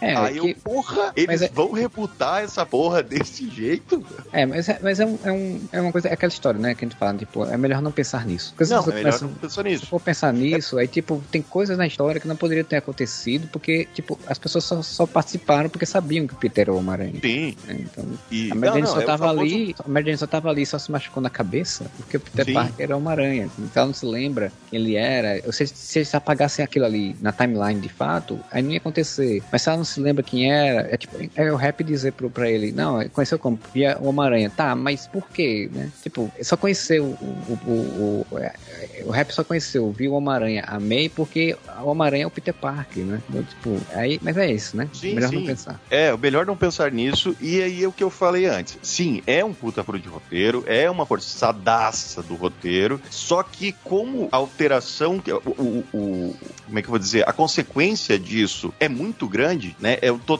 praticamente, o reboot desse Peter Parker dentro do, do MCU, não parece tão ruim, entendeu? Se fosse um troço tipo, o Peter dissesse, não, então faz o seguinte, tenta usar de novo aquele feitiço para as pessoas esquecerem que eu sou Homem-Aranha, ok, pá, e agora todo mundo, né? E, e, mas agora eu já arrumei o feitiço e a, o Ned e a MJ vão continuar sabendo. Ah, então tá bom, pum, Sim, tá ligado? E voltasse pro status quo né? normal, sei, todo, eu ia estar tá olhando e falando, ah, que bosta de resolução, mano. É, não, e tem que ser um sacrifício Mas não, eles completo, dão uma né? consequência tão grave. Oi? Sim, não, tinha, sim. Tem que ser um sacrifício completo, né? Ele tinha que, de fato, abdicar de tudo. Né? Ele tinha até sim. a possibilidade de tentar. Que aí é, aí é, aí é escolha, né? Aí, tipo, é legal isso, né? Porque, tipo, tem um sacrifício que ele precisava fazer naquele momento para resolver o problema, e depois teve a escolha, né? Ele, tipo, ele poderia chegar e dizer, olha, aconteceu isso, isso, isso, e contar como ele tava pensando em contar, né? Que ele era o Peter, ele era o Homem-Aranha, que, né, eles se conheciam e se gostavam e tal, e ele teve a escolha de não fazer. Sim, e daí é, eu gosto, como eu falei, né? Eu acho que é, é uma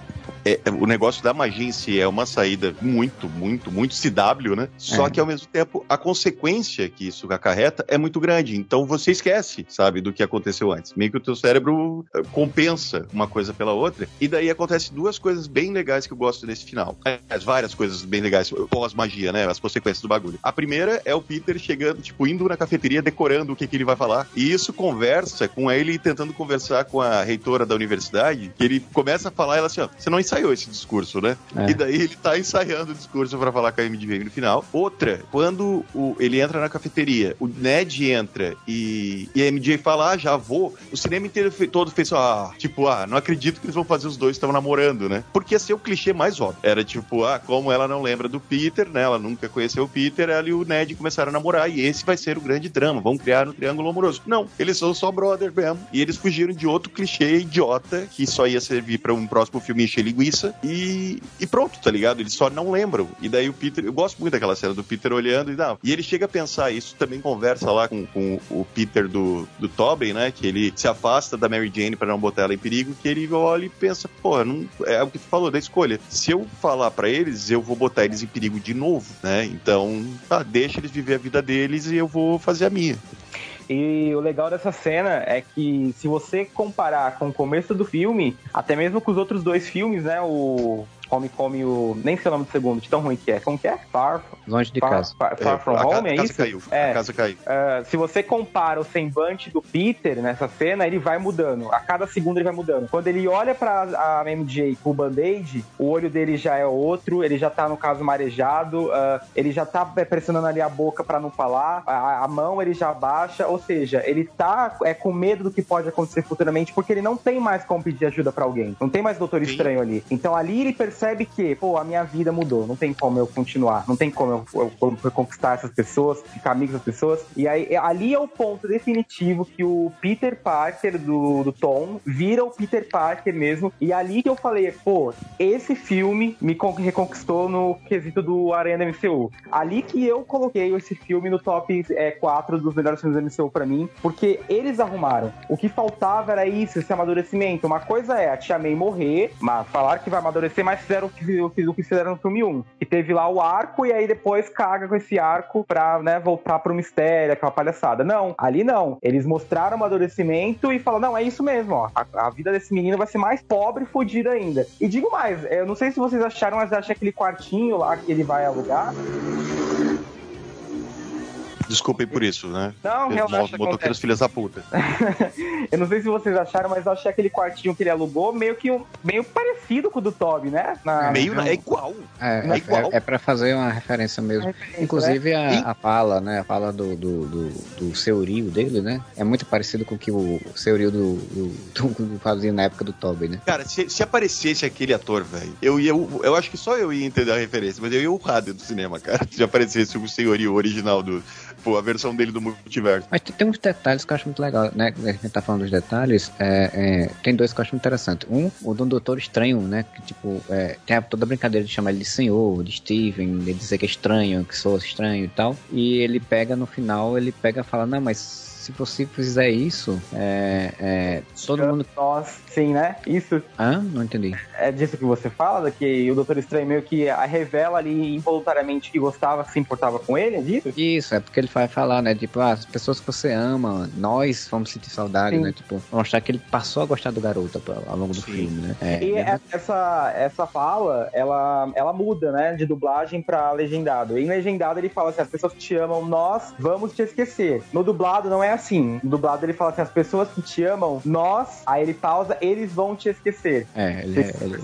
No dublado ele dá mais a ele entender, assim, tipo, pra ficar menos explícito. É, que foi um ato falha ali nele, mas que revela sobre, né? Mas que E- dá, mas achei legal, assim, que o Tristan se preocupa com o Peter. Achei legal isso. E o, o- na, na MJ, no, MJ no final, né? A Michelle Jones Watson no final, é, que, que ela, ela tá com um colarzinho, né? Que o Peter deu pra ela no segundo filme, né? É, é, Exatamente. Então, tipo, é como se fosse ali um, re- um resquício da lembrança, né? E, e daí, né, tem toda essa ceninha que eu acho muito legal dele chegando num apartamento que é igual ao do Toby. E daí ele bota. é, detalhezinho, né, cara? Ele bota o Lego do Star Wars e o copo da onde a Mary Jane trabalha juntos, como se fosse uma lembrança do Ned, uma lembrança da MJ. Aí ele escuta por um aplicativo de celular a- o negócio da polícia, igual o Toby fazia escutando rádio. Lembra que ele, tinha, ele pegava a frequência da polícia pra ver? E quando ele sai pela janela, a câmera vai aproximando e você vê uma máquina de costura e você entende que ele costurou o uniforme e é tipo o filme falando: Ok, gente, agora ele é o Peter que todo mundo quer que ele É, seja, né? O Sim, Peter- sim. Ele,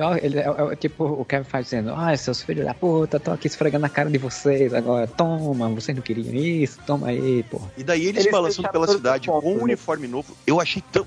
Você aparece muito pouco em, em- em poucos. Em escuro. ah, é, não, é que tá de dia, né? Mas Não, tá aparece de em noite, frames. De noite, tá de Tá noite. de noite, Tá tá, de noite? tá, na- tá, tá nevando à noite. Tá de noite. Eu tava vendo- Inclusive, eu tava- eu tava achei vendo- que a cena, quando ele passasse, ia se conectar com o Hawkeye, porque é praticamente igual. É igual. É, se faltar Ele passa por cima árvore da árvore de Natal. E, né, Tudo bem que é a árvore de Natal clássica de Nova York, mas ele passa em cima da árvore da mesma árvore de Natal, né? Não é E- mesmo de Hawkeye, mas é parecido. E, e o uniforme tá muito bonito, cara. Ele tá com umas cores vivas, assim, tipo, eu achei Bem tão legal. carnesca, carnesca. Um azul bem, bem, bem brilhante, né? Assim, bem. Sim. Que, Ele que não é parece curioso, metal, né? ele parece um tecido, assim, uma- como se fosse uma É. lycra mesmo. Que era uma das coisas também que me reclamavam muito, né? Porque, tipo, ele tinha um uniforme normalzinho, simples dele lá, meio pobre no início do, do filme, né? Do primeiro filme, e, e do Guerra Civil, né? Na verdade. E o Tony Stark deu uma roupa pra ele, né? Que era um visual que lembrava alguma coisa do, do, dos- do Homem-Aranha dos quadrinhos e tal, mas ele tinha umas mudanças e depois virou Aranha de Ferro e acabou, de fato. É, mas aí, tipo, é legal porque ele faz meio que inspirado no, no, no Toby e no Andrew, né? Sim. Sim, é meio, eu entendi que o uniforme é meio que uma fusão dos dois, né? É, talvez seja. Tem, aí Eu- você eu- pode até especular que tematicamente falando é ele pegando né, essa experiência e ter conhecido esses dois, e esses dois ter falado um pouco da vida deles, as coisas jun- e eles se juntando e se tornando de fato agora um Homem-Aranha, mas né? Tipo, Sim. né, metaforicamente. É, é, é o que conversamos no começo do podcast. Fez, conseguiu arrumar tudo que tinha pra arrumar, inclusive dos outros filmes, né? Porque mania daquela época todo vilão morria e com essa alteração ele alterou a realidade daqueles universos. Os vilões não morreram, inclusive se regeneraram, praticamente todos. E, e além disso, né, tira todos esses problemas de mini Tony Stark, de todo mundo saber que ele é o Peter Parker, todos os possíveis problemas pra você ter o, o Homem-Aranha que todo mundo queria ter no cinema. Cara, uma coisa que a gente não comentou. Eu, se comentou, desculpa. Eu não, eu não acho que eu não, não cheguei a ouvir. Acho que eu brisei por alguns segundos aqui pensando no Andrew Garfield. Enfim. ah, o Andrew e o Toby tem os momentos dele, assim, tipo, de mostrar que os vilões reconhecem que passou um tempo. Quando o Dr. Octavius fala assim, Peter, como você tá? Tá tão crescido. Meu, que cena bonita foi aquela. Que Sim. cena bonita. Eu não, eu não sou o mais fã do, do Toby, né? O, ma- o melhor fã, o maior ali. Mas ali eu fiquei emocionado, arrepiei. E aí é uma referência porque ele fala, Zé, tentando melhorar todo dia, né? E a do Electra melhor ainda. Então, pô, você é mó bonitão, você é mó é, popular, você ajuda os pobres. é, Aí por aí eu achei que você fosse negro. É, fala, Queen, não, mas né? em algum lugar do multiverso deve ter um Homem-Aranha negro. Cara, desculpa, mas deve ter por aí. é muito bom. Essas duas cenas dele se reconectando com os vilões, agora, né, curados e tudo mais, e com os vilões percebendo que passou um tempo, isso pra mim foi, foi muito bom, muito bom, muito bom Cara, mesmo. E eu, assim, eu gosto você- muito do, do, do final, o Dr. Octopus entrar na briga pra ajudar eles, tá ligado? Sim, sim. Ele fingir que tá do, do lado de um e fazer do, fazer do lado do outro. Inclusive, ele tem uma, um dos, dos, tentáculos quebrados pelo, pelo Duende, Sim. né? Duende. O, o- acho legal do Dr. Octopus isso, porque, tipo, cara, quando é que a gente imaginar, quando a gente viu o, o Homem-Aranha 2, que a gente ia ter 20 anos depois, é, não, 20 anos menos, né, no caso, é, você vê um, o- aqueles dois personagens se encontrarem de novo e tem um diálogo desse, né, um diálogo tão bonito desse, assim, né? Tipo, é que tipo, é, é meio que um tutor quando passa muito tempo sem ver o pupilo e reencontra ele e vê o pupilo bem, né? O pupilo, é, isso é legal. É muito legal. Esse filme, é- ele tem muito coração. É por isso que o cara meio que ignora os furos de roteiro. Você sente, você sai do filme feliz, cara. Sabe? O, o filme não te. O cara, sei lá, você sai do, do, do Vingadores Guerra Infinita deprimido, né? Mas você sai do filme do Vingadores Ultimato empolgado. Porra, foda, não sei o que e tal. Desse filme eu saí feliz, sabe? Tipo, nossa, cara, eu acabei de ver um troço que me deixou muito feliz durante duas horas e meia, assim. Sim, eu assisti duas vezes, né? Não vi três vezes aí com o Isaac, mas já vi duas vezes. E, tipo, é o tipo de filme que você vê duas vezes e ainda tem vontade de ver mais, né? Porque, tipo, você já sabe o que vai acontecer, mas é um filme legal, assim, de você ver. Eu né? iria de novo. Eu, sinceramente, eu iria de novo. E bacana que nas três vezes teve gritaria. Gente que já tinha visto, mas tava vendo e gritando de novo. A primeira, claro, que teve o champanhe lá, obviamente, champanhe. que parecia um fim do mundo. Não foi igual às outras vezes, porque, né, nas teve gritaria, mas foi moderada. Inclusive, na terceira vez, eu passei vergonha, né? Porque na hora que aparece o Charles, eu bati palma, saiu bati Ninguém bateu palma, uma vergonha, porque na primeira vez eu gritei, todo mundo gritou, na segunda vez todo mundo falou, uh, na terceira eu fui lá, acho que a galera vai falar, é o Charlie Cox, é o Demolidor, eu bati palma, todo mundo ficou. Passei mó micão. Mas enfim, eu iria de novo. Muito bom. Pra você ver, né? É, eu, na, se vocês lembram, eu comentei pra vocês que eu odiava o Aranha do Tom por causa do filme 2, né? E saí amando. Agora tô muito ansioso pra trilogia. Ou seja, o filme fez um grande acerto em tudo. Muito bom, não tem o que falar. O, o, filme é foda. O veredito final. O filme é foda. É, é, pra eu dar um, um 9 ou um 10 pra qualquer coisa do MCU é muito raramente. A última vez que eu dei um 9 pra MCU foi o WandaVision. E antes de WandaVision, eu nunca dei um 9 pra MCU. O próprio Pantera Negra, que todo mundo fala que é maravilhoso, para mim é um 7 aquele filme. Eu só, literalmente, 9 para mim é só WandaVision e Soldado Invernal. E Homem-Aranha, depois de tanto tempo, é um 9 também. Cara, é, não, é, não tenho o que dizer. É, é, tem furo? Tem. Tem uns erros e um deslize? Tem. Mas o fanservice é tão bem feito. A, o cuidado para entregar aos fãs a nostalgia e o que os fãs queriam que consertasse, sabe? É, foi tão é, trabalhado. Meu, a parte do, do, do Toby falando com o Dr. Octavio, sabe? A música, é, são coisas que você não pega no primeiro momento, mas vai pegando reassistindo. Você vê quando. É diferente de Ultimato. Quanto mais eu vejo Ultimato, mais eu acho estranho o filme. Não, eu já vi três vezes Homem-Aranha e eu fui pegando mais coisas, foi gostando mais ainda. E eu quero ver uma quarta vez pra pegar alguma coisa que eu não peguei. Então, assim, pro filme ter sido aí, saído assim no MCU, é porque é um filme realmente muito bom. Não tenho o que falar. Tem os erros dele, tem. Mas no grande cálculo do multiverso, esse filme literalmente brilha demais. Brilha muito. É um filme que para mim vai envelhecer muito bem. Eu, eu ouço dizer que esse Homem-Aranha vai ser tão bem é, envelhecendo quanto o Homem-Aranha 2 do Tobey.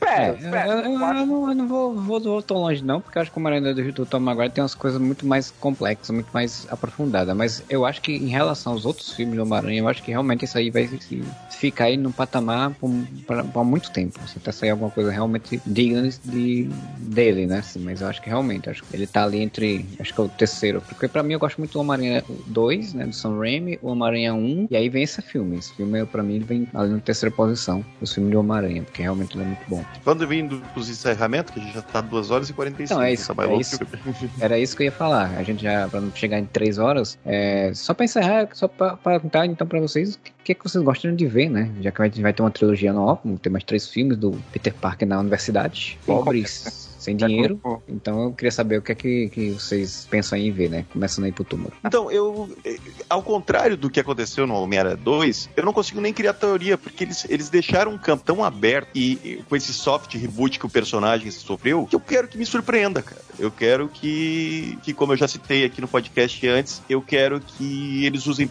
vilões novos, botem o, o, o personagem em situações novas e continuar vendo o crescimento dele, porque claramente a intenção agora da Marvel, principalmente com essa renovação do acordo que agora aparentemente vai durar muito tempo, uh, ah, para mim claramente eles estão botando o Peter como o coração do MCU, né? O, o para mim o Peter tá, tá ocupando depois desse filme ele tá ocupando o papel que até então era do Capitão América, sabe, do cara íntegro, correto, que vai ser guiado sempre pelo, pelo pela linha do certo, né, da bondade e, e, e botaram ele no trilho certinho. Então não consigo nem chutar, não consigo nem dizer, ah, eu acho que o próximo vilão vai ser tal. Lógico, você tem a cena pós-crédito né, do, do, Tom Hardy ali, deixando um pinguinho de Venom, então vai ter Venom eventualmente, só que não quero nem chutar, eu quero que, que venha, me surpreendam positivamente como esse filme foi. E vocês, Isaac? É, assim, eu também não, não consigo fazer teorias, mas eu tenho, assim, uns palpites, ou algo assim mais pessoal que eu gostaria de ver. Por exemplo, nunca foi adaptada, coitada, e eu gosto muito. É a Gata Negra. Gostaria muito de ver. Ah, tá, tem uma Gata Negra ali em Tasmin, né? Que eu nem sei se aquilo era uma Felícia Hard mesmo, porque até então ela só era Felícia, né? Ela não chega a ser chamada de Hard. Alguém lembra disso? Alguém sabe? Você eu tá não lembro. falando no Homem-Aranha 3, né? Do. Não. Do, não, do Homem-Aranha Espetacular. Do Ben disso, o filme dele. É, Aparece é, ela, ela, ela, ela, foi pensada para ser a Felícia Hard, né? Ela ia ser a Gata Negra no, no, terceiro filme. Então, então, tá, então é isso. Eu gostaria muito de ver a Gata Negra porque, assim, Gwen Stacy a gente já viu. Gwen Stacy sofreu do mesmo problema do Toby. Ela foi tão eternizada e amada pelos fãs que qualquer outra atriz loira que for fazer ela vai sofrer hate, né? Então, melhor não mexer nisso, não. A MJ ainda tá viva, então eu gostaria de ver ali a Gata Negra. É, eu acho que tá na hora de aparecer. O Peter já tá na faculdade. O Tom Holland já tá com 26 anos. Eu acho que já dá pra aparecer uma personagem, no caso, que é mais confiante, mais sexy, sabe? Amadurecer a história a ponto de que o Tom Holland agora, ele falou que não, né? Ele não quer, no caso, o Homem-Aranha fazer um sexo no MCU, mas não precisa ser um sexo, assim, tipo, né? Mostrando qualquer coisa, mas uma cena mais picante. Eu acho que poderia mostrar isso, sabe? Então a Gata Negra podia aparecer, porque eu gosto bastante da personagem. Gostaria de ver também como vai ficar o lance do Venom, né? Já que aquela gosma preta ali na cena pós-crédito, senciente, ficou ali. Uh, não entendi muito bem se aquela gosma vai ser senciente, vai ser a personalidade do Venom, mas gostaria de ver como ficaria é, o Venom do MCU, uh, ah, já que o, o Venom do Ed Brock não volta mais. E assim, agora tem uma opinião forte. Eu vi uma galera comentando ali, ah, essa trilogia vai apresentar tal, que bom, porque então ele aparecer. Eu acho que não, eu acho que não deveria aparecer ainda. Se for aparecer no último filme, Miles Morales. Não deveria aparecer no primeiro filme nem no segundo filme, deixa pro último. Porque assim, o, como o Moura disse, o Peter sofreu um soft reboot, né? Agora ele é o Peter das HQs, agora tá fiel. Então, dá dois filmes pro coitado, pô, ele não teve essa trilogia perfeita, sabe? Então, dá dois filmes pro coitado e aí no último apresenta ele, o Miles, pra contracenar ali e passar o manto. Eu acho que a galera querendo o Miles agora, já no próximo filme, eu acho que seria um erro. Então, assim, eu não quero isso. Eu espero que foquem mais no Peter, porque o Aranha tem muita coisa para mostrar ainda, tem muita história para adaptar. Então, eu acho que colocar o Miles já no próximo filme, no começo de trilogia, meio que tira um pouco do brilho do Peter. É, eu, eu acho que, que a dinâmica, provavelmente, do próximo filme vai ser. É é, J.J. Jameson versus Homem-Aranha, né? Acho que vai ser o, o, foco, provavelmente, dessa, dessa saga que ele vai voltar de ir atrás do Homem-Aranha. E nisso, eu, acho que seria muito interessante se você tivesse o Escorpião. Você pudesse botar Escorpião como um vilão físico ali e aí você colocar alguma outra trama rolando aí, né? A gente sabe que, enfim, eu não sei se vai rolar pro cinema, acho que não, mas se, se tivesse, seria muito bom. Tivesse o Rei do Crime, né? Como a gente conhece, mas não vai. Acho que provavelmente vai ficar só nas séries, acho que não vai pro cinema. Mas eles podem tentar fazer uma, uma emulação de algum personagem parecido. Tipo, no jogo de videogame a gente tem um personagem, alguns personagens que, né, no, no aquele personagem que agora esqueci o nome, que é o Homem Negativo, eu acho, por exemplo. Podia ter alguns personagens que emulassem. Tem, tem, um, tem o, o que no, no, desenho do Homem-Aranha, do espetacular Homem-Aranha, é o, é o rei do crime de lá, né? Que é o, o Lápide, né? Se eu não me engano, que é o cara que é o que é todo pele toda dura e tal. Então, eu acho que poder gerar, criar essa, essas ideias, você ter um, algum vilão grande, assim, que não seja um vilão de porradaria para ser um vilão mó e, e ter uns vilões, vilões de porradaria. Porque acho que, o jogo do Homem-Aranha é muito legal contra o Rei do Crime, porque é isso. É, é, tipo ele enfrentando as coisas do Rei do Crime. E, e, e, é isso aí, ele enfrentando vilões que o Rei do Crime manda pra, pra enfrentar ele. Então acho que seria interessante ter isso. E aí, dentro desse contexto, acho que a Gata Negra seria um personagem maravilhoso realmente pra entrar. Você teria uma dinâmica de uma personagem feminina totalmente diferente do que a gente já viu, né? É, e que pudesse ter essa brincadeira com, com o Peter também, né? Com essa coisa de amadurecimento, inclusive é, é, sexual. O Mark não vai ter cena sexo, mas tem um amadurecimento sexual. Sim. E e, aí eu acho que seria interessante, tipo, tendo essa questão do escorpião, por exemplo, o, o, o simbionte, ele pode não ser, porque eu acho que não vai ter o Ed Brock, né, nesse universo, mas ele poderia entrar no escorpião, porque o escorpião usou o simbionte nos quadrinhos. Então, tipo, poderia ser um personagem que, apesar que eu acho que o simbionte vai ficar pulando de corpo em corpo, é, é, até chegar no Peter Parker. É, e, e aí eu acho que, tipo, o Venom, Venom simbionte poderia ser alguma coisa para um quarto filme, sabe? Ou para um quinto filme, ou para um sexto filme mesmo, assim, sabe? Então, uma coisa bem. Quarto filme não, desculpa, um quinto filme um sexto filme, uma coisa bem lá na frente, pra não ficar, tipo, correndo, né? Mas aí também tem o Craven, que é um personagem que eu acho legal também, né? É, é, acho que poderia ser interessante usar, não sei se vão usar porque a Sony vai fazer, se fizer, né? É, não sei como vai ser. E, e, e, o Miles eu acho que seria interessante também, mas acho que seria bom pular pra, sei lá, ele aparecer no quinto filme e você saber que o Miles já tá ali, existe ali, tá começando a interagir, pra no sexto filme, quem sabe o Homem-Aranha morrer e ele assumir, né? Como é nos quadrinhos, como é no, jogo de videogame, em todos os lugares ele assumindo é, como foi no Aranha Verso. Então eu acho que sei. Eu só espero que não metam uma aranha mais em multiverso.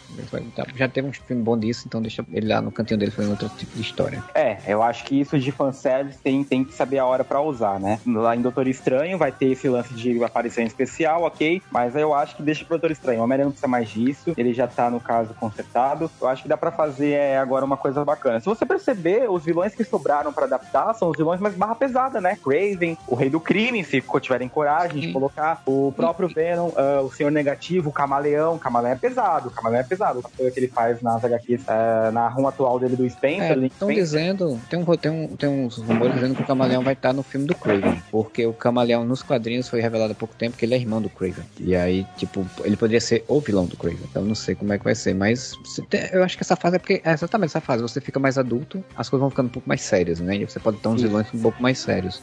Sim, tô, tô confiante, tô confiante. Diferente do, do filme 1, 2, né? E até mesmo desse, eu não tava com confiança, achei que ia ser uma bagunça. Essa trilogia agora eu tô muito ansioso para saber como vai ser. É, me, me colocou mais no hype do que Quarteto Fantástico, que é uma equipe que eu tô com muita saudade que nunca foi adaptada corretamente. Gosto muito do grupo de 2006, lá com a Jessica Alba, uma mãe para mim, mas é, essa trilogia conseguiu fazer eu ficar com hype supremo do MCU. Querendo ou não, o Peter agora virou o rosto, né, do MCU. Então, tudo vai ser voltado para ele as holofotes, né? A gente quer ver como vai ficar. Então, eu espero que saibam trabalhar isso. Ah, eu espero uma coisa que eu espero muito é que eles mudem a equipe produtor, de produção, né? A equipe técnica, assim. Tipo, eu acho que o John Watts é, é um diretor muito ok, assim, ele não é muito. Mas não tem, não tem uma carga autoral. Então, ele, e ele vai fazer o quarteto, né? Ele vai ser o diretor do Quarteto Fantástico. Então, seria legal que ele saísse, entrasse um outro diretor com outra pegada, um, diferente, pudesse dialogar com outras coisas, outra equipe de roteiro. Mudar, né? Porque, tipo, depois de três filmes, você mudar a direção é legal. E vai ser o primeiro filme da Marvel, assim, o primeiro personagem da Marvel do MCU a ter mais de três filmes, né? Então. Não, o Thor já vai ter tido antes, né? Ah, é, o Thor vai ter tido antes, é verdade. O Thor vai ter o, o Thor 4, e aí, tipo, acho que como Formiga não vai ter o Homem-Formiga 4, mas né? Acho que vai acabar. E, e, e, realmente, aí vai, depois vai ser o Homem-Aranha. Mas vamos ver, vamos ver o que vai acontecer, né? Nesse, nesse universo aranhístico. É, estou feliz, porque agora a gente pode ter, pode ter um personagem que vá para outros caminhos, que tenha, brinque mais com, a, com as, as, coisas e seja mais interessante. E é isso, gente. Eu acho que o, o, o, o Moura ainda tá aí ou o Moura já foi? Ele já foi. Só... Ah. Não, eu botei, no, eu botei no mudo porque passou simplesmente uma carreata de moto aqui na frente, eu acho. a carreta furacão. É. Pois então é isso, gente. Aí, chegamos ao final desse podcast. Foi bem longo também, tá caindo em fazer podcasts longos. É, tá difícil fazer podcast curtos. Eu gosto de podcasts curtos, mas tá difícil. É, as coisas estão. São, são muitas coisas para se falar dos filmes, muitas coisas para discutir, das séries, enfim. A gente ainda tem, tem aí pra, pela frente aí o Gavião Arqueiro, tem o Matrix Revelations, Revolutions, é, Resets, né? Pela frente também, então tem muita coisa ainda para discutir. É, não sei se a gente vai fazer este ano ainda, mas espero eu que consiga fazer ainda esse ano, né? E, e se você curte nosso podcast e quer ajudar a gente, vai lá no catarse.me barra podcast whatever, deixe seu auxílio, seu valor lá de ajuda a gente no financiamento coletivo, assim como o Bruno Felipe Costa, que é padrinho campeão, fez, o Augusto, padrinho defensor fez, a linha Aparecida Matias, que é a madrinha vingadora, também faz todo mês. Também tá lá no Instagram, no Facebook, tudo arroba whatever, e você pode mandar e-mail pra gente para contato whatever.com para deixar suas sugestões e suas ideias e comentar também sobre os podcasts e o que você achou do filme do Miranha. E é isso. Um bom final de semana, bom, né? Provavelmente aqui, isso, isso dá certo, vai estar tá saindo agora no final de semana do Natal. Mas se não, bom Natal, espero que vocês tenham tido. Se não, bom ano novo também. E a gente se vê aí mais pra frente, ou em 2022 já, né? Depois do podcast seja 2022. Um abraço pra todo mundo e whatever!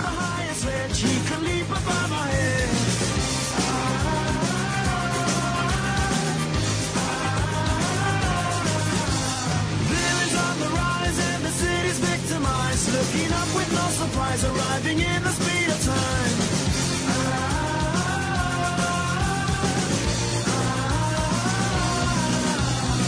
Spectacular. spectacular.